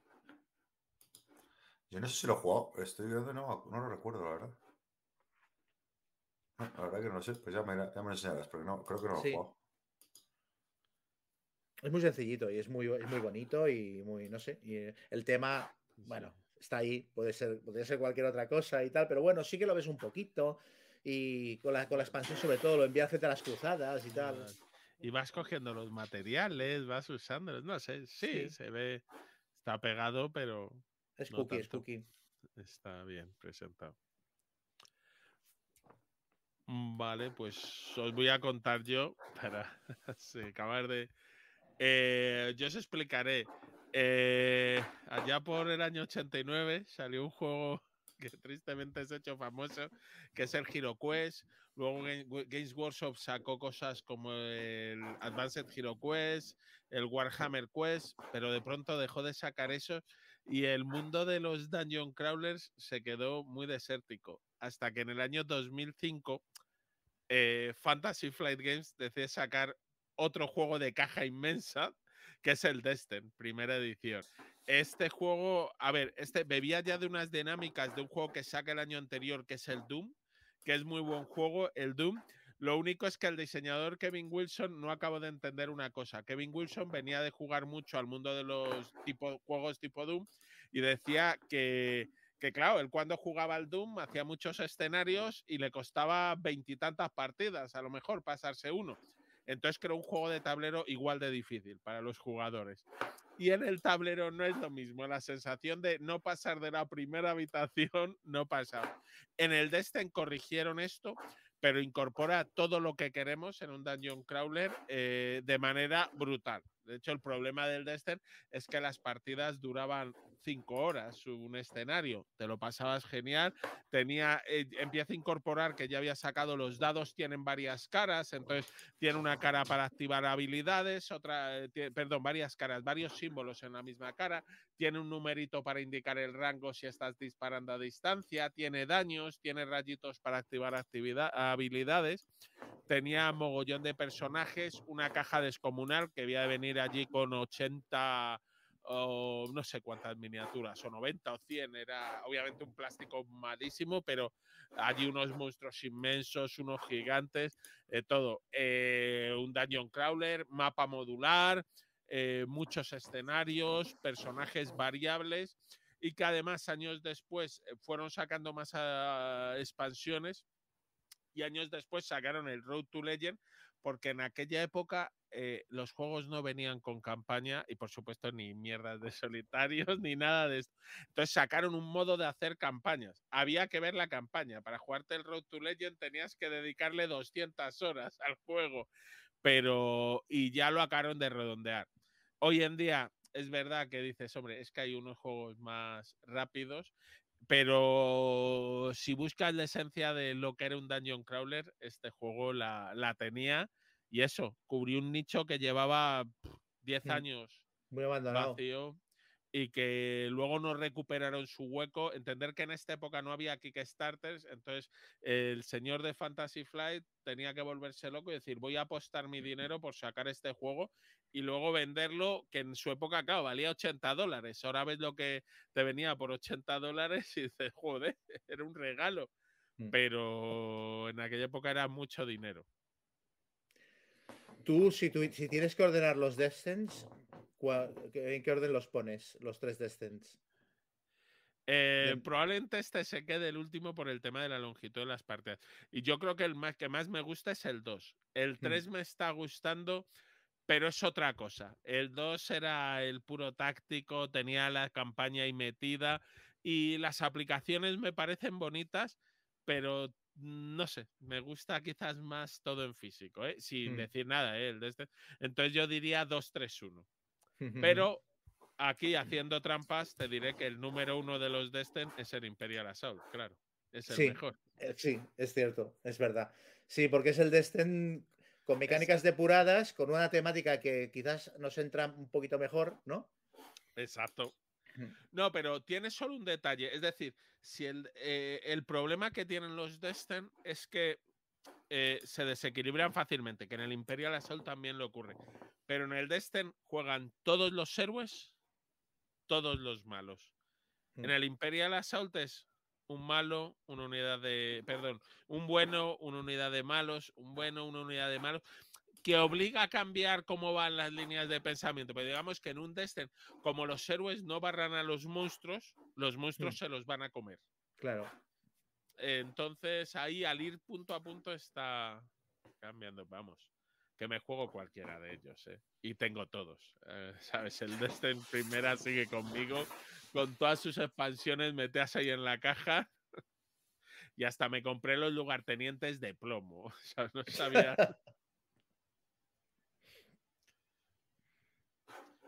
No, no lo he jugado. No lo has jugado, ¿no? No, no es tu rollo en absoluto, vamos. No, no, no. No, eh. no, Esto no, esto tú ni tocarlo. Oye, el médico no te deja. No me deja, no sé si, ya lo sé que no. Yo no soy muy fan eh, de, ninguna edición del Destin, creo. La tercera me está gustando más de lo que pensaba, a pesar de que a mí lo de la, lo de la aplicación me sigue estomagando bastante y me parece que tiene unos muros de texto que se los podrían haber ahorrado, pero no hace caso nadie sí, el de pasar, pasar, pasar, pasar. déjame estar. Oh, y entonces le dijo, vete por ahí, dime cómo monto el escenario y déjame estar, que no quiero aquí leer literatura barata. pero, pero el, el de esta segunda edición, que lo jugué bastante, tenía un punto también de que no se mataba a los personajes, que, no sé si era el primero, el primer Dungeon Crawler que lo hacía, de que los, los personajes se quedaban como inconscientes, pero luego se recuperaban, pero no sé qué, que a mí me, me rayaba porque yo venía del del Advanced Hero Quest y que era como muy bestia todo, te matan y te vas a tomar viento y tal, ¿sabes? Hombre, hay que hacerlo más user-friendly. Yo Sí. reconozco que el Descent tercera, lo que me parece increíble es con el cartón, lo que logran hacer esos mapas tridimensionales y que, que- que queda muy chulo. eh, Muy, una presencia sobre el tablero muy chula Mm. gracias al cartón. A ver, las miniaturas, lo que decimos, es que el plástico va, el- va a mundos. Es que ves unas miniaturas y dices, joder, Sí, claro. hacen- Yo, yo lo que no sé es si hacía falta lo de, la- lo de las, las habitaciones y las escaleras tridimensionales. Quiero decir, a mí me parece bien, queda chulo, pero no me aporta tanto factor diferencial cuando lo comparo con un, con, eso, con un Imperial Assault o con una segunda edición de Destin. O sea, no me impresiona tanto. Queda bonito, pero bueno. no Hombre, yo creo que al final el gimmick, como le han debido. A ver, primero Fantasy Flight ahora es parte de una gran empresa, entonces sus costes son otros. Tiene que sacarte un producto que, que en componentes lleve menos y que cueste más, y luego te lo complementan con una historia, con una app, con lo que sea. Y yo creo que esto vieron que era relativamente barato, pero que quedaba muy vistoso. Entonces, Hmm. está ahí. Y así les permitía justificar el venderte el mega cajote Sí, sí, sí. para guardar la escenografía sin desmontar. Muy bien, pues eh, esto ha sido todo, parece, ¿no? Ha quedado ahí un programa, buenos, buenos años, ¿eh? Buenos años. Aquí os van esos Sí. años, sí, señor. Qué bonito, qué bonito. Pues nada, eh, damos por terminado este bloque y pasamos a, a vuestros comentarios.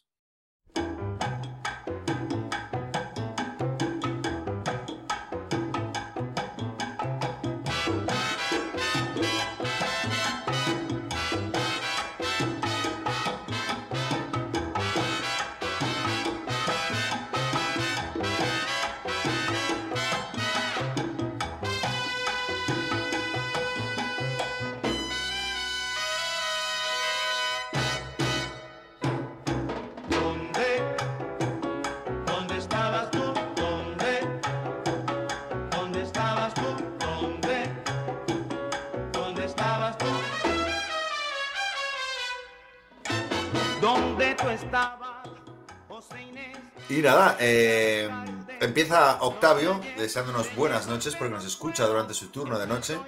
Y si hemos dicho PC Fútbol en Kickstarter. ¿Y por qué no lo encuentra? No sé si eh, alguien se acuerda. eh, era- Yo es que era- creo que hubo una, una confusión porque yo me creía que estabas hablando de otro juego. Sí. El- Era- Uno se llama Eleven, me parece que es. sí, bueno, Eleven, el sí. de Portal. Sí, ese es el- claro, eh, en verdad era un usuario que nos recomendaba un juego que, que yo lo vi en su momento, pero que no tuvo mucha trascendencia y que, y que, vamos, no me llamó la atención. Hmm. Y tú lo confundiste con el Eleven, eh, Sí. Que, que sí que tuvo trascendencia, que es un juego también de gestión así un poco de- del equipo y demás. Que ese, no sé si, bueno, fue el Kickstarter hace medio año y, y, bueno, eh, lo puedes buscar ahí y creo que Sí, llegará este en- año, ¿no? En, en la página de GameFound todavía puedes hacer late pledge de. Sí, se llama del- Ele- del Eleven, como suena, por si te interesa. Luego Froston Burning Ignition eh, y nos indica que el Blitz Bowl Season 2 está en Amazon Global por 70 euros. Eh, todo incluido. Eh, anda, mira, pues se ha pillado varias cosas ahí. Eh, dice que por cosas de USA sin problema. Pero claro, es- Claro. Es, el, es el doble de lo que cuesta, ¿no? Sí, a ver, allí, bueno, en teoría el PVP del juego es 50 dólares. Pero bueno, como es Estados Unidos, luego miras las tiendas y te lo venden con el 30% de descuento. Mm. Pero sí, a mí, a ver, el servicio de Amazon Global, yo he comprado de los juegos de Funkoverse y demás, algunos, y sí tiene la ventaja que pagas un huevo y parte del otro, pero te llega y no y las aduanas ya las han pagado ellos por ti, los impuestos. Pero perdona, eh, no, yo, ¿qué es esto de Amazon Global? Yo no sé lo que es. No, bueno, que se lo compras a Amazon.com y le dices, mándamelo a España. Ah, vale. Y él te dice, si te voy a hacer gestión y si no sé qué. Es el mismo Amazon, solo que normalmente lo miras en amazon.com porque tiene estos productos. Sí, cuando lo ves sí que sale caro. Y sale bastante más caro, pero no, no ultra carísimo, pero sí sale caro. Mm. Yo siempre he habido No, varios Eh, O por lo menos ves que lo puedes conseguir. Sí, Para algunos es. ansiosos es importante. Sí, sí. Muy bien, pues nada, eso, eso era. Luego, eh, Herbicioso, que, que, que lo comenté en el pasado episodio, ¿no? Que, que le había comprado. Ha habido, ha habido un episodio nuevo eh, con el Fitna. Eh, eh, se lo ofrecí ayer otra vez de vuelta. y, y ahora me lo ha rechazado. ¿El qué? ¿El qué? ¿Cuál? ¿No ¿Te acuerdas el Fitna que, que lo había vendido? Me eché para atrás y. Fitna ¿cuál de la el- guerra. Fitna es un card driven de, de- en Oriente Próximo, con Israel contra. O sea, to- to- Ajá. todos los conflictos modernos. a- Sí. y que puedes jugar de dos a seis jugadores. Y lo jugué, lo jugué antes de ayer, creo. Y me gustó, ¿eh? Es un juego que me gustó. eh, eh, muy caótico, muy loco. Se pueden hacer ahí cosas muy locas con las cartas y, y es divertido, más fácil. Eh, lo que pasa que, que tampoco me volvió loco. O sea, me pareció Mm. divertido. eh, pero bueno, pues eso. Ahora, ¿en qué, ¿en qué punto estás? ¿En el de comprarlo o en el de venderlo? Ahora el de venderlo. A ver, queridos oyentes, vendo un Fitna, porque el vicioso se lo, he- se lo he dicho de vuelta y ya me ha mandado a tomar por culo con razón. Había, había un sketch de, de Monty Python en el que un tío se atropellaba a sí mismo. Tú, eh, a ti todavía te tiene que pasar el rollo de que pongas algo en Wallapop a la venta y te lo compres. Cuando dejen, lo haré, lo haré sin duda. Y, y bueno, y, y el mismo el vicioso dice que, que ya yo ya le levantó un Wins of the Baron en Twitter. Así que Que va a dejar de escuchar, ¿no? os voy a dejar de escuchar, os voy a dejar de escuchar. Y bueno, y que se lo pasó muy bien con, con el estilo libre del anterior programa. Que es verdad, no lo hemos comentado. Bueno, a ver, a ver qué nos dicen los oyentes, a ver si hay más comentarios de nuestro estilo libre. De hablar de lo mismo, pero desordenado. Sin estructura, básicamente. Sí, sí, sí, sí. sí. Eh, Jaume Codoñés, eh, bueno, que le gustó mucho el podcast y que está solo en la afición desde hace tres años, tiene 58 años, recién operado de próstata, que bromeamos sobre eso, Mira. y que su juego favorito es Castillo de Borgoña. Todo encaja. Y que no tengo nada más que decir, Soria. Sí, señor. Nada que Ese decir. Me parece Ese un héroe. programa iba dedicado a ti. Sí. Luego, eh, Eligio Rodríguez Montero, que hemos explicado eh, quién es, eh, guionista y colaborador en muchos podcasts. Eh, bueno, eh, que da las gracias a Yol por citarle y que cuenta un poco, por quien lo quiera ver en nuestros comentarios de Evox, un poco la- el juego que le regaló a, a, a Yol, Las Garras del Progreso, ¿no? Bueno, es un, un texto largo, así que no voy a leer para no, no se haga pesado, pero quien quiera leerlo explica ahí por qué le gusta y qué es lo que le llama de, de ese juego. Y también dice que le regaló el 1766, eh, ¿no? Un eh, juego de, de Avalon. Hill y que también le hizo gracia que, que lo tuviera publicado antes de que ella naciera. y, y nada, que un abrazo a todos y, y nada, pues gracias a ti, Eligio, por escucharnos. Eh, es, es- es siempre, siempre al- alguien al que tú admiras, ¿no? Es, eh, me sorprende, ¿no? Que te, que te escuche a ti, ¿no? O- escuchen. o- bueno, o a uno de los cuatro, digamos, que nos escucha a todos, ¿no? Porque a lo mejor no es que te escuchan a ti. Creo que Gacento a ti y a mí no nos escuchan. Sí, ¿no? sí, sí, yo creo que a mí no A mí seguro que no. Fast forward. Bueno, da igual, ahí está el comentario, así que yo, yo lo tomo como para todos. Luego, Barrón Flojo, Barrón Flojo dice que le sabe mal que no demos importancia a una afición como la rolera. Oye, Chava, coge ya ese teléfono. Hostia, mi madre me está llamando, todo el programa lleva llamándome. Oye, pero no le pasará algo, ¿no? ¿Qué le No, no, no. Ah, vale, vale, vale. Es porque. No, bueno, marrón flojo que, que- que no demos más importancia a, a- a la afición rolera. Claro, eh, lo que dice, que como no hemos tenido mucho contacto, eh, pero dice que, bueno, que es como una buena sesión, como ver una gran película de cine y participar activamente en el desarrollo de la misma. eh, y, y, bueno, que es una, la mejor experiencia que podemos hacer vestidos. Eh, sí. esto es interesante. Dice, el nuevo formato está bien, pero me gustaba más el caos anterior.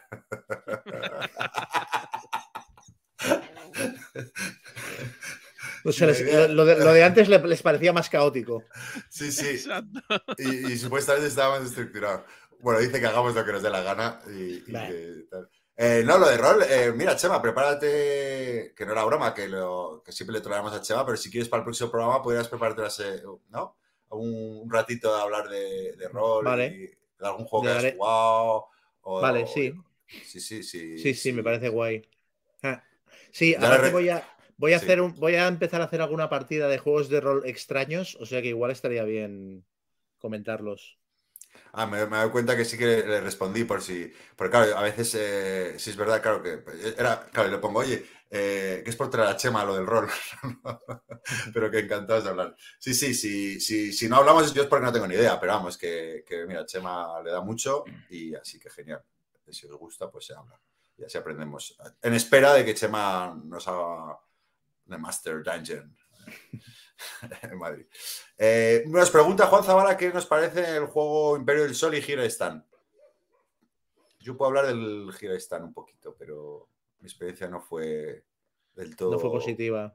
positiva. Yo creo que lo he comentado, porque primero lo jugué online y segundo era Lutero. eh, Pero tú estabas y- muy a tope en esa. Ibas, o sea, estabas muy a tope con esa partida tú.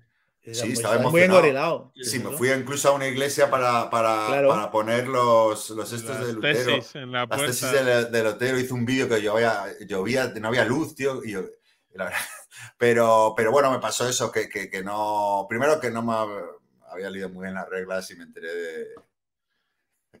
Regulinchi. Es que en online me da mucha pereza. Y luego que no, no negociaban conmigo. Y, y- y, claro, se sentía como el que no coja el- en el colegio. Sí, en el GIS el papado y el protestante juegan como un juego un poquito distinto. Eh, las mecánicas son chulas, si te gusta esto. A ver, es un juego además para jugar seis personas, pero está divertido. Aunque yo creo, aunque luego me mirarán más, que eso, que el Virgin Queen lo soluciona un poco el tema del papado y porque los bandos juegan de manera sim- más similar, por lo menos para las primeras partidas. Oye, y Esto- no estos, sí. estos perdón, juegos de Beer los publica por, por, por marcar paquete, ¿no? Básicamente, porque quiero decir, el Gira y están todavía, pero el Imperio del Sol, ¿creéis que es un juego que se vaya a jugar mucho? O sea, tienen, a mí me sorprende, quiero decir, eh, es- eh, yo creo que es una cosa que les da prestigio más que otra historia y que mucha gente se los compra por coleccionismo, pero si a ti te dijeran puedes publicar lo que quieras de GMT y tal, yo no elegiría estos juegos, ¿sabes? Yo elegiría cosas que la gente pudiera jugar con cierta facilidad y, y siempre me llama la atención cuando publican una cosa de estas. O sea, Churchill me parece que es una elección clarísima. Sekigahara también. El Command and Colors también, pero luego se hagan estas cosas que dices, hostia, pero esto... Bueno, creo que lo, lo ha explicado Xavi en algún programa, ¿no? Que, bueno, primero que su intención es sacar los, el Los top que le 9. molan a Dorca, ¿no? Sí, el top 9 de, de- Bueno, primero el top 9 de la BGG de Wargames, que, que lo tienen. El décimo, no sé si es en Napoleón, es que se levantaron. Sí. Y, y- y luego, y luego que bueno, que yo creo que sí, justo en los dos casos estos, ¿no? Yo creo que es por amor, amor al juego, ¿no? Que, que no sé exactamente, que les debe flipar y que les debe hacer una ilusión brutal, ¿no? Pues oye, tener el juego de su vida o un juego, ¿no? Yo, yo eso lo entiendo. Desde el punto de vista que, claro, es una empresa ya súper consolidada que se puede permitir el lujo de, de estas frivolidades, llamémoslo Sí, sí. así, por, por decirlo algo, ¿no? que a mí me parecen me parece fantástico. Quiero decir que me parece que es muy guay, ¿eh? que lo hagan, pero, pero sí que es verdad que pienso, hostia, pero. O sea, habrán hecho sus números y no perderán dinero, pero es que es eso, son juegos que. Son juegos de club. Tiene pinta, sí. Pues, Sí, pero vamos, las tiradas, porque como en la de Fest que le preguntamos, no sé si tú estás Gonzalo, son más altas de lo que yo creía, pero sí esto, pero yo opino lo mismo que de la mitad de las editoriales que sacan juegos de rol. Es decir, los costes de traducción, de tal, de estos juegos, dices, no tiene que salir aquí. Y Mm. bueno, pues lo sacas por un poco por amor al hobby, digamos. Sí, Sí. y bueno, y porque David se lo puede permitir, yo creo, ¿no? Mm. Con los pelotazos Sí. que pegan ahí, que esto, pues debe entrar ahí mucho dinero. Sí, pero que luego los acaba colocando, ¿eh? Es decir, Sí, que yo creo que no lo rentabiliza mucho porque los costes entre revisión, traducción Sí, y claro, saca, claro. y además yo creo que ajustan el precio, pero. Luego, Coque McKenson eh, me pregunta expresamente sobre el Ganges Roland Ride, que, que me vi una foto jugándolo y, qué tal la experiencia. Y la verdad que me gustó mucho. eh, lo único que a mí estos juegos que son versión Roland Ride de, de los originales, sí que me gusta que, que difieran un poco, ¿no? Y este realmente no, no difiere nada. O sea, eh, o sea, est- con, la mecánica Roland Ride, o sea, se parece mucho, bastante. Ventajas que te lo juegas en 25 minutos, que la caja es mucho más pequeña y que las sensaciones son muy parecidas. Entonces ahora estoy dudando qué hacer. Lo que pasa es que el Ganges a mí es un juego que, que- me gusta bastante y, lo juego, además lo, lo juego recurrentemente porque a, mi chica le gusta también. No sé, no sé, a ver, voy a probaré más el Ganges, pero vamos, es una buena elección. Si te gusta el Roland Rise, si te gusta el Ganges, pues eh, te va a gustar. Si, si no has jugado nunca ni uno de los dos, yo- yo iría al juego de mesa porque, aparte de más bonito y más tal, tiene más cositas, tiene más enjundia. Si tuviera que elegir entre los dos. Con la frase de estoy dudando qué hacer de Gonzalo, lo que no sé es si hacerlo, si ponerlo la semana que viene o la siguiente a la venta en Wallapop. No, pero aquí están los dos, ¿eh? Voy a, voy a, no sé, no sé qué haré, no sé qué haré. Es que el Ángel es de esos como que también que me encantan, que lo asocia a buenos momentos y están ahí, están ahí, pero todo puede pasar, todo puede pasar. Bueno, luego Amador Jiménez nos pregunta sobre tácticos de la Segunda Guerra Mundial, que ha habido comentar sobre el Combat Commander, Conflict of Heroes, la serie War Storms de Nico Scooby y alguno más, pero nunca sobre el Band of Brothers, Screaming Eagles, que va a reeditar eh, Worthington, que si lo hemos jugado, que, que, nos parece en comparación con los anteriores. Y, bueno, que le apetece uno no demasiado complejo, no ASL, eh, que han puesto de moda nuestros compañeros ahí de, de Bisbélica, y, y, y, bastante peliculero. Bueno, ¿qué, qué, qué nos parece? Mira, pues eh, yo estoy bastante flipado con esta editorial Worthington porque encaja muy bien en los juegos, sus juegos en la dificultad eh, que yo busco eh, en un wargame. Y, este, justo el Band Brothers lo tengo en el ojo de mira. Y sí que, por, sin haber leído reglas, eh, sí, que introduce cosas diferentes respecto a los que has comentado. O sea que sí que creo que merece la pena. Y mirando comentarios de gente que lo ha jugado, la gente suele estar bastante contenta con el, con el, juego. Igual no ha tenido tanta impronta al, tratar, al tratarse de una editorial mucho más modesta, que no licencia, eh, pero vamos, que, que, habla muy bien de, del juego. Y, y, y, al nivel de, de, dificultad de los que has comentado. A lo mejor incluso un poquito menos, un puntito menos que el resto. El Fields of Fire lo ponen muy bien. Este es una, una asignatura pendiente. Lo que pasa es que es principalmente, bueno, es en solitario. Pero este tiene muy buena prensa. Sí, lo que pasa es que ese, ese es, eh, no sé si está un escalón por encima de todos, de, de los sí. cuatro, de, en cuanto a dificultad, digo, ¿no? Que dicen que tiene unas reglas terroríficas, ¿no? O sea, que sí. ya es hardcore, ¿no? No, no es... Sí. Luego el local, el local load, pero la serie del local load tiene, tiene tantos defensores como detractores. Y yo al final no me aclaro si a mí me gustaría o no. Y a, mí me gusta mucho el Conflict of Heroes, ya lo hablamos el otro día. A mí me, me, parece, me parece que tiene la, la, el punto justo entre detalle y dificultad. Me gusta mucho. A Joel el otro, el otro día comentaba que no le gustaba precisamente lo de, lo de los puntos de acción. A mí me parece súper guapo porque es que me recuerda al Space Hulk, lo de el sargento pasándole puntos a la peña. Pues tiene el, tiene el asunto este de le pasas puntos a las unidades para moverlas y para actuar y tal. Me parece muy guapo. Y luego tiene, tiene un sistema en solitario, que solo lo tiene el, de, el que sacó de vida, el de El oso despierta, eh, pero el sistema en solitario es una, es una pasada, es súper divertido. Y los demás de la serie, yo he jugado también el del Pacífico, que es muy guapo, y los otros tienen muy buena pinta. No sé, a mí, me, a mí seguramente es, el, es mi táctico favorito. ¿Cuál? Conflict of Heroes. Ah, vale, sí, sí. Eh, yo lo probé hace poco y me gustó, pero no me enamoró, ¿eh? Ah, eh, ahora lo van a sacar, tengo entendido que más creo que va a sacar el, el, el, ¿cómo se llama? El primero de todos, sí, el que has comentado. ¿El, el oso despierta? ¿Lo van a reeditar? Sí, ah, sí. pues esto es guapo porque, sí. porque, es, porque tiene, la caja en solitario y me parece imprescindible. Claro, por eso. Eh, yo me compré el de Kurtz y, y, me gustó, pero no me terminó de convencer. Bueno, el caso yo creo que cualquiera de, de los que has comentado, Amador, eh, te, está muy bien. O sea, y, y, son diferentes entre sí, ¿no? O sea, que eso es lo interesante, ¿no? Que, que, que son buenas opciones. Qué pena que no haya venido Joel porque le quería, le quería meter un poco de, de, de, de, puñal con el, con el tema del combat. Que lo destroqueló, se compró el combat, que se lo compró, o sea, ella se lo había comprado y se lo había vendido, o sea, se lo ha recomprado, entiendo claro. yo. Sí, sí, ella lo había comprado, lo vendió. Y, todo esto son de, imágenes que vimos en Twitter, de ella destroquelándolo y lo vendió y hace tiempo porque es un juego, ya te digo, que yo pregunté, lo tuve el otro día en la mano porque como táctico así tal, y eso es solitario y me, me, dijo eso, ya lo comenté Calino, ¿no? Me dijo, eh, me dice, no es para ti, 30 páginas para ver cómo lanzar una granada. Sí. y loco, claro. Sí. Y nada, se lo volví a comprar y el otro día puso unas fotos en Twitter de que la había estado estroquelando y se le habían deshecho la mitad de las fichas. Bueno, Hostia, ahora foto de ese. Uf. Creo que era ese, ¿no? Me parece que era el combat. No, es, no me acuerdo, pero sí, joder, qué putada eso. O sea, sí, esas sí. fichas eran terribles, sí, sí. Bueno, luego Ismael Álvarez, que le gusta mucho el nuevo formato y que, que nos metemos mucho con el rol, pero que cuando se trata de Wargames que vaya telita y se, se ríe. Y, y, y, nada, que, que, dice que podemos montar una partida de rol cuando nos apetezca. Que a Chema no, porque le daría palo dirigirle, que es muy novato. y que reivindica la sección rolera. Nada, el próximo programa, que vale. te preparas ahí un minuto y medio, Chema. Menciono cuatro o cinco juegos muy rápido, ¿no? Y, y ahí tenemos la sección. Algo, claro que sí. Y luego María Dominós te pregunta, Chava, por dos juegos. El Xenoshift Onslaught, del cual creo que, hizo un que hiciste un comentario hace años. Y si has probado, y del Cave Evil. Cave Evil, perdón, de más que otra. Pues mira, el Xenoshift Onslaught eh, yo solo lo he jugado en, en aplicación, en el, en un- en el- hace bastantes años en iPad. Me pareció que estaba bien, pero no me, claro, en esa época competía mucho con el Legendary Encounters y no me, no me acabó de convencer. Me pareció que el otro era mucho más temático. o sea, el tema también me engorilaba mucho más, pero el Xenoshift me pareció más abstracto.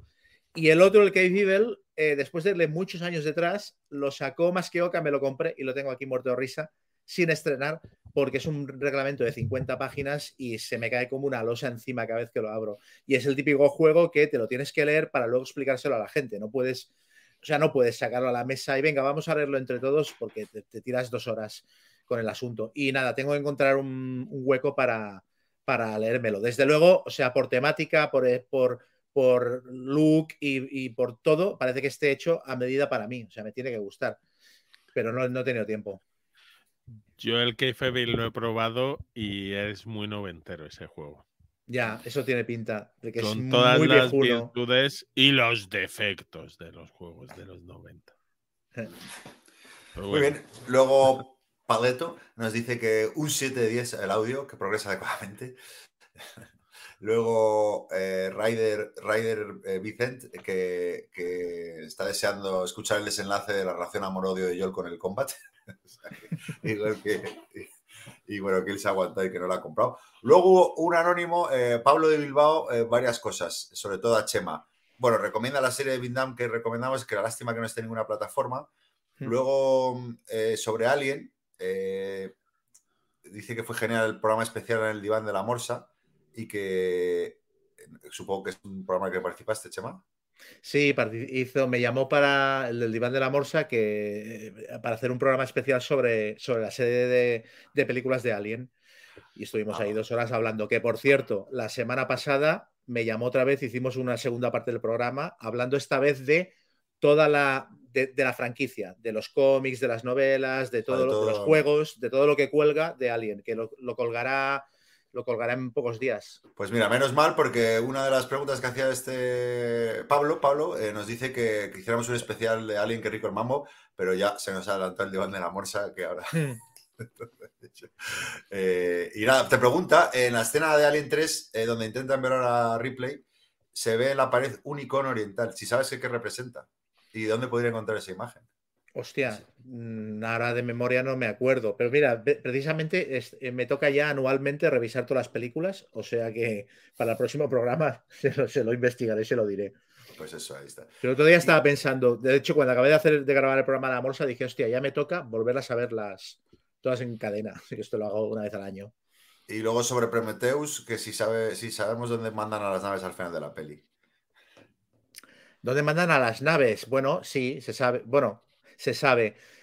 Más o menos se sabe. Sí, o sea, el, rollo es que eh, en Alien Covenant eh, la película está tan mal montada que dejaron fuera, no sé exactamente por qué, dejaron unas escenas que se encuentran, las puedes ver en YouTube y están como extras en el Laserdisc que explican lo que ocurre entre el final de Prometheus y el principio de Alien Covenant. A mí me parece inexplicable, siempre digo lo mismo, parece inexplicable que las dejaran fuera de la película, porque aparte de que enlazan muy bien y explican eh, la conexión entre las dos películas, es que arreglan un poco el estropicio que era Prometheus. O sea, después de ver esas escenas dices, vale, ahora lo de Prometheus como mínimo me encaja con el resto de la, de la saga. Si las puede ver en YouTube, están todas las escenas que eliminaron de, de Alien Covenant, donde se explica a dónde van las naves después de Prometheus. Ah, mira. Y bueno, y termina diciendo que Alien vs Predators, que es lo que es, pero que bueno, que él se entretuvo y que le gusta. Y bueno, nos emplaza a hacer un especial. Dicho esto, que siempre decimos, ah, qué buena idea hacer un especial de algo, que no siempre. que, que nos acordemos, digo, de, de hacerlo. eh, sea Sí. Alien, sea cualquier otra cosa, que, que- que podemos cambiar de formato de vez en cuando, que a veces, ¿no? Hmm. Pero nunca lo hacemos. bueno. Ahora que estamos experimentando. Luego Pablo Paza nos pregunta que si tenemos eh, opinión sobre el Onus Trajanus, que es un juego que está ahora mismo en Kickstarter eh, de Dracoideas, que, que, que además está haciendo muy bien, que ha alcanzado un montón de, de financiación. Y, y si lo hemos jugado y demás, yo no lo he jugado, así que no te puedo decir La verdad que No. Pues. Yo tampoco. no, no Siempre, sé. o sea, si- siempre he dudado de, de- de comprármelo o no, pero como he encontrado opiniones diversas al respecto, que no se acaban de definir, de que es un quiero y no puedo, el juego de miniaturas, ta, ta, ta, al final no me decido. Me, haría gracia probarlo, lo que me da palos tenerme lo que comprar para, para poder probarlo. Luego, Arturo Piñón, que por qué no, no hacemos un matinal tipo el programa de Ana Rosa para que sea más entretenido su curro, ¿eh? ¿Os parece? Está bien, oye, llamamos a Telecinco.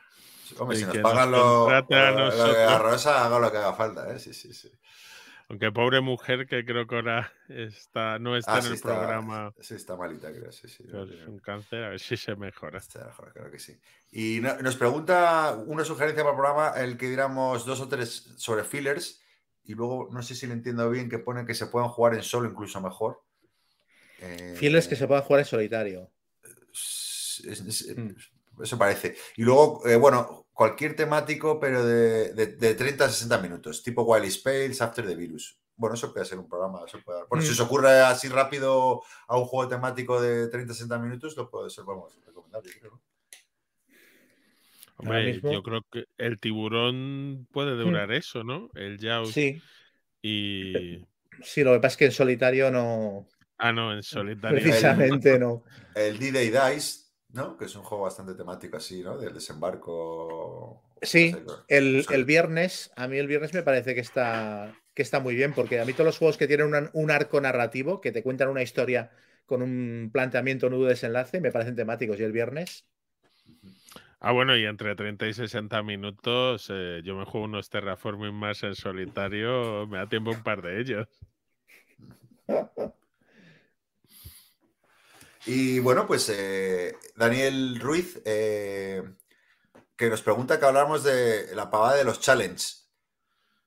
Ah, si necesitamos un compromiso de este tipo para jugar determinadas, quizás lo que necesitan esos juegos es un hilo de venta. Eh, bueno, es lo que comentamos vez. eh. Estábamos, pasábamos otros más de acuerdo. Bueno, al final son, bueno, son chorradillas, ¿no? Que, que- que- uno se pone que luego nunca cumple. Eso es lo que llegamos a la conclusión hasta que llegó Yol y dijo que estaba a favor de los challenges. sí. yo no soy capaz ni de hacer el Word del diario, o sea, me voy a poner a hacer un challenge. Sí, los propósitos estos. Luego a Mandil, eh, que dice que Chema Comatoso mantiene un nivel aceptable. Dice que se, se le, se le puede forzar un poco más antes de que se rompa. Infiltrado, jugando infiltrado. Sí, sí. Y bueno, que cuando una pregunta, pues sí, bastante pertinente, que cuando jugamos solitario, si lo hacemos en pijama, ropa de calle o pelota picada. Depende de la hora a la que lo juegue y qué actividad haya hecho antes. En el confinamiento, en pijama siempre. Yo iba, yo iba a decir que en pijama, pero por un tema, o sea, a mí me cuesta mucho ponerme a jugar a solitarios. O sea, es como si no tengo una serie por ver, no tengo nada que escribir, no sé qué, entonces, pum, me planteo jugar a un solitario. Pero, por lo tanto, son muy de pijama, son muy de, cuando llevo tres días tirado en casa y tal, por ejemplo, ahora que estuve enfermo y tal, pues sí que, sí que jugué, sí que me animé a desplegar juegos en solitario y lo que pasa es que al final acabo, desplegué el, el Russian Campaign. O sea, jugar un Russian Campaign yo solo. Yo siempre juego vestido. Eh, la- es que no me gusta, no tengo pijama, ¿sabes? Entonces siempre, o sea, me pongo un calzoncillo, yo qué sé. Estoy explicando esto. Eh, El caso es que estoy todo vestido, esa es la... Demasiado detalle. Demasiado detalle, sí, sí, déjalo. eh, vamos a Tienes esto. que borrar alguna imagen de tu mente. Sí, sí, sí, sí. Eh, una- bueno, Anónimo pregunta sobre la feria que se hace en Zaragoza. Le responde Yol que puede ser las Batallador, que se celebran en noviembre, o el Prototipos que se celebran este fin de semana. Pero bueno, supongo que será el Batallador porque es abierta al público y el Prototipos es para diseñadores y editoriales. Eh, luego Chow, que, que ha tenido el gustazo de coincidir con Guille en el The Beer Fest. Eh, y la lección magistral de la gente Ahí a lo mejor algún traductor hizo algo. Debe de ser, estuve hablando yo creo con ellos de las Gen Con. Ah, vale, sí, sí. Y que nada, que, eh, que muy buena gente, y tan grande como buena gente. Y que, y que un, gustazo para un aficionado de línea. Está ahí encantado y un aficionado como los demás. Aquí no hay. Y luego Oscar eh, Recio eh, nos pregunta sobre juegos complementados por apps. eh, que algunas veces ya hemos comentado, desde el run de Chema sobre Destinies o Mansiones de la Locura. Y, y hay que añadir juegos como Alice is Missing, que, que tengo muchas ganas que lo saque de Vir, a ver si lo saca ya. Ese ese sí que tengo ganas de. Pues eh, de- mira, Missing te monta una partida en 10 minutos, porque se Sí, juega ¿no? todo por WhatsApp. ya- Ya, ya, por eso, es que me parece, ya, ya lo hablamos y me parece súper original y, y no me olvido, no me olvido de ese, de ese título, tengo ganas de, de probarlo. Eh, bueno, y, y luego también eh, comenta que todas las database de juegos de cartas para ordenar, elegir, bueno, que le gustaría saber nuestra opinión al respecto, si es un plus o, o depende especialmente del juego en la implementación. Y luego Chema te pre- pregunta sobre las plataformas de rol online como Foundry, Roll20, eh, eh, bueno, eh, que si son para jugar online o tienen su aporte a mesa. Y también pregunta, bueno, pregunta muchas cosas sobre el, el TTS, Tabletop Simulator, si para testear, para acercar distancia entre jugadores lejanos, etcétera. Eh, bueno, yo ahí le puedo responder a, título propio. El TTS se utiliza mucho para testear, efectivamente. Editoriales, con editoriales, diseñadores que buscan que gente lo testee el juego. eh, y claro, la mejor forma es hacerlo ahí, eh, a través del TTS. Y la verdad es que es muy útil en ese sentido. Y luego también gente que juega online, ¿no? Que eso ya lo comentamos en Mm. su día, que hay mucha gente y tal. Y no sé, Chama, tú por alusiones. Ah, yo soy yo soy muy tradicional en este aspecto. A mí me gusta, me gusta el rol en mesa y el rol online hasta ahora para mí ha sido una especie de metadona que puse en práctica eh, durante el confinamiento porque no había otra manera de jugar. Estuvimos, mi grupo de juego y yo estuvimos mm, un año casi sin vernos y entonces monté alguna partida online y tal. Y la verdad es que a base de hostias aprendí bastante cómo se arbitra online y qué cosas no hay que hacer online. Pero como jugador sí que he jugado y me lo paso bien, como máster me- es que me cuesta mucho esfuerzo montar el, montar el asunto. Aún así, hay gente que hace cosas en Roll20 que a mí me parecen la hostia. O sea, hay gente que, que hace mapas virtuales y cosas súper chulas. Y yo he jugado alguna partida de Dungeons and Dragons y tal por Roll20 y me, parece que hacen magia, porque yo soy un zoquete virtual y tecnológico de narices. Y ahora salió una plataforma nueva, bueno, diría que es plataforma nueva, resulta que igual ha salido hace, hace dos años y yo no me entero, que se llama Foundry, que se le está dando mucha caña y se están sacando incluso como packs de juegos concretos para jugar en Foundry y todo el mundo la pone muy bien, pero yo no la he probado porque es que no le doy no le doy demasiado a estas cosas. Y de hecho, yo a la conclusión que llegué después de empezar a arbitrar online, y esto lo hablé con gente que llevaba mucho tiempo y que, había llegado a la misma conclusión, es que cuantos menos elementos mejor. O sea, yo llego a un momento que era en plan, ya ni siquiera una aplicación para tirar los dados. Como juego con la gente de siempre, haced las tiradas en vuestra casa, me decís lo que habéis sacado y yo me fío. Porque, porque nos conocemos desde toda la vida. Y les enseñaba el mapa en pantalla y cosas así. ¿Sabes? Y si como mucho se lo enviaba por WhatsApp o teníamos una, una, un Google Slides para subir imágenes, pero intentando que, que fuera lo menos invasivo posible. Y era cuando mejor me funcionaba. A mí particularmente, ¿eh? porque también estoy, soy consciente de que estoy arbitrando en otro formato y entonces cuando arbitro online hago teatro de la mente y, ¿sabes? Y combate táctico con miniaturas nada y, y eso. Conversacional lo máximo que se pueda y a correr. Luego te pregunta Oscar también si has probado el Salomon Kane y si te parece un elige tu propia aventura, supervitaminado, o qué qué opinas que tenga app. Pues lo tengo aquí por estrenar también. Me llegó la caja del- de la expansión de los vampiros y los de los de Mythic Games abrieron, abrieron el pledge, por así decirlo, porque van a, van a reimprimirlo todo y estaba pensando si me compro otra expansión grande o no, pero es que es que no lo estrenamos, que me parece ridículo comprarles otra caja. Muy bien. Luego Zumba, que le, que le gusta mucho nuestro nuevo formato que le hemos dado. Eh, pues eh, parece que hay, hay varias parece personas que le ha Hay gustado. Pedro Martínez, que gracias por el programa y disculpas a Keka por decirle novata. No me acuerdo en qué contexto sale esto, pero bueno, supongo que Keka. Yo creo que para sustituir a Joel, que vio de hacer algún Ah, comentario ah, o bueno, añadir, o entre vamos, que no hay sí, problemas. No hay problema, pero seguro que no. Eh, bueno, eh, Jorge García nos propone un tema. El tema sería: dentro de un tipo de juegos, ¿cuál es el que tiene una mecánica para representar lo mismo que más os convence? ¿Divierte o os gusta? Por ejemplo, dentro de los Wargames, ¿cuál tiene una mecánica para representar el combate, una batalla que más nos hace disfrutar? Ya sea por agilidad, toma de decisiones. O, o ese juego que hace uso de una mecánica común, pero de una manera muy buena, ya sea el draft, gestionar tira de dados. Hostia, esto es muy, tiene mucha enjundia esto, ¿eh? Sí, por eso dice que para, dice tema para programa. Pues este puede ser interesante, sí. Yo, sí, yo esto tendría que tendría que reflexionar sobre ella. O sea, mira, la- sí. mira, se me ocurre ahora porque lo tengo delante. eh, en juegos de, de uno contra todos, eh, el Conan, yo sigo diciendo, me dirán lo que quieran, de que si las escenarios están descompensados, no sé qué, no sé cuánto. A mí, la mecánica del río es, eh, es una mecánica en la que vas colocando los setas, vas activándolas y, y se van, se crea como una cadena, van al final y entonces las que estaban al principio son más baratas de activar. A mí esa mecánica me parece cojonuda y hace que sea el único juego de este estilo que me apetece jugar haciendo de, de Overlord, por así decirlo, llevando a los malos, que es lo que siempre me toca hacer en estos juegos y que he acabado harto y me los acabo vendiendo todos. Y este es el único con el que me divierto haciendo de Overlord. Entonces, este sí que sería un caso de una mecánica común a un montón de juegos y que hay uno en el que me parece que se hace de manera superior. Está bien. En el Batman tiene lo mismo, pero juegas uno contra uno. Entonces no hay el problema. Bueno, pues Que- anotar ahí para. para- El, el Conan es un juego cargado de problemas, ¿eh? Lo que pasa es que a mí las cosas que hace bien me parecen tan chulas que yo me lo como todo. No, no, no, no. Si tenía buenas ideas. Eso no te lo niego. Por eso me compré el Batman. No. Luego Andrés Aldeño, que bueno, que probó la décima eh, edición de el décimo aniversario de Ascension y que penoso el inserto, que, que bueno, que, no, que no, no le ha gustado el inserto y que es una pena para un juego que sigue funcionando muy bien. Y bueno, esos son los comentarios de Evox. No sé si Guille tiene. Tenemos uno en, en, en la BGG, Sergi Montaner, que comenta sobre que Joel dijo que el mazo del Terraforming Mars Ares venía barajado.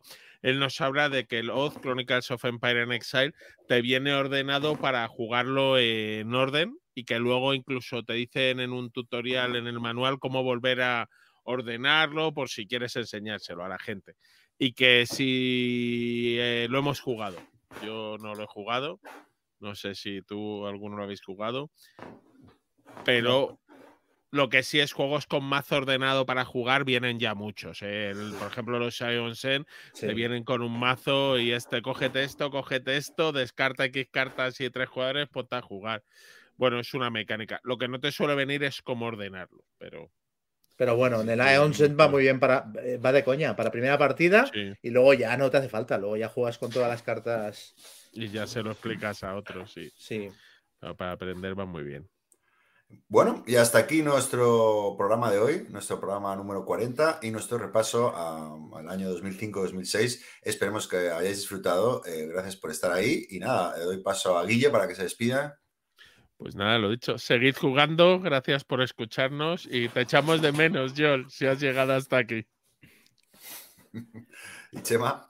Pues eso, gracias, gracias por todo. Estoy un poco decepcionado porque eh, tenemos programa de número redondo y Gaceto no ha comentado. ¡Ay, el número 40! ¡Hay que celebración! No has dicho nada. Es que eh, hoy est- hoy es- estoy, estoy- estoy como tú el otro día, un poco medio gas, un poco acatarrado así. Lo siento, Chema, siento haberte no. Lo haré en el 41. Pues nada, lo dicho, muchas gracias por estar ahí, por escucharnos y por confiar en nosotros. Nos vemos en el siguiente programa, en el número 41. Fantástico. Algo habrá que hacer. Algo habrá que hacer. Hasta la próxima.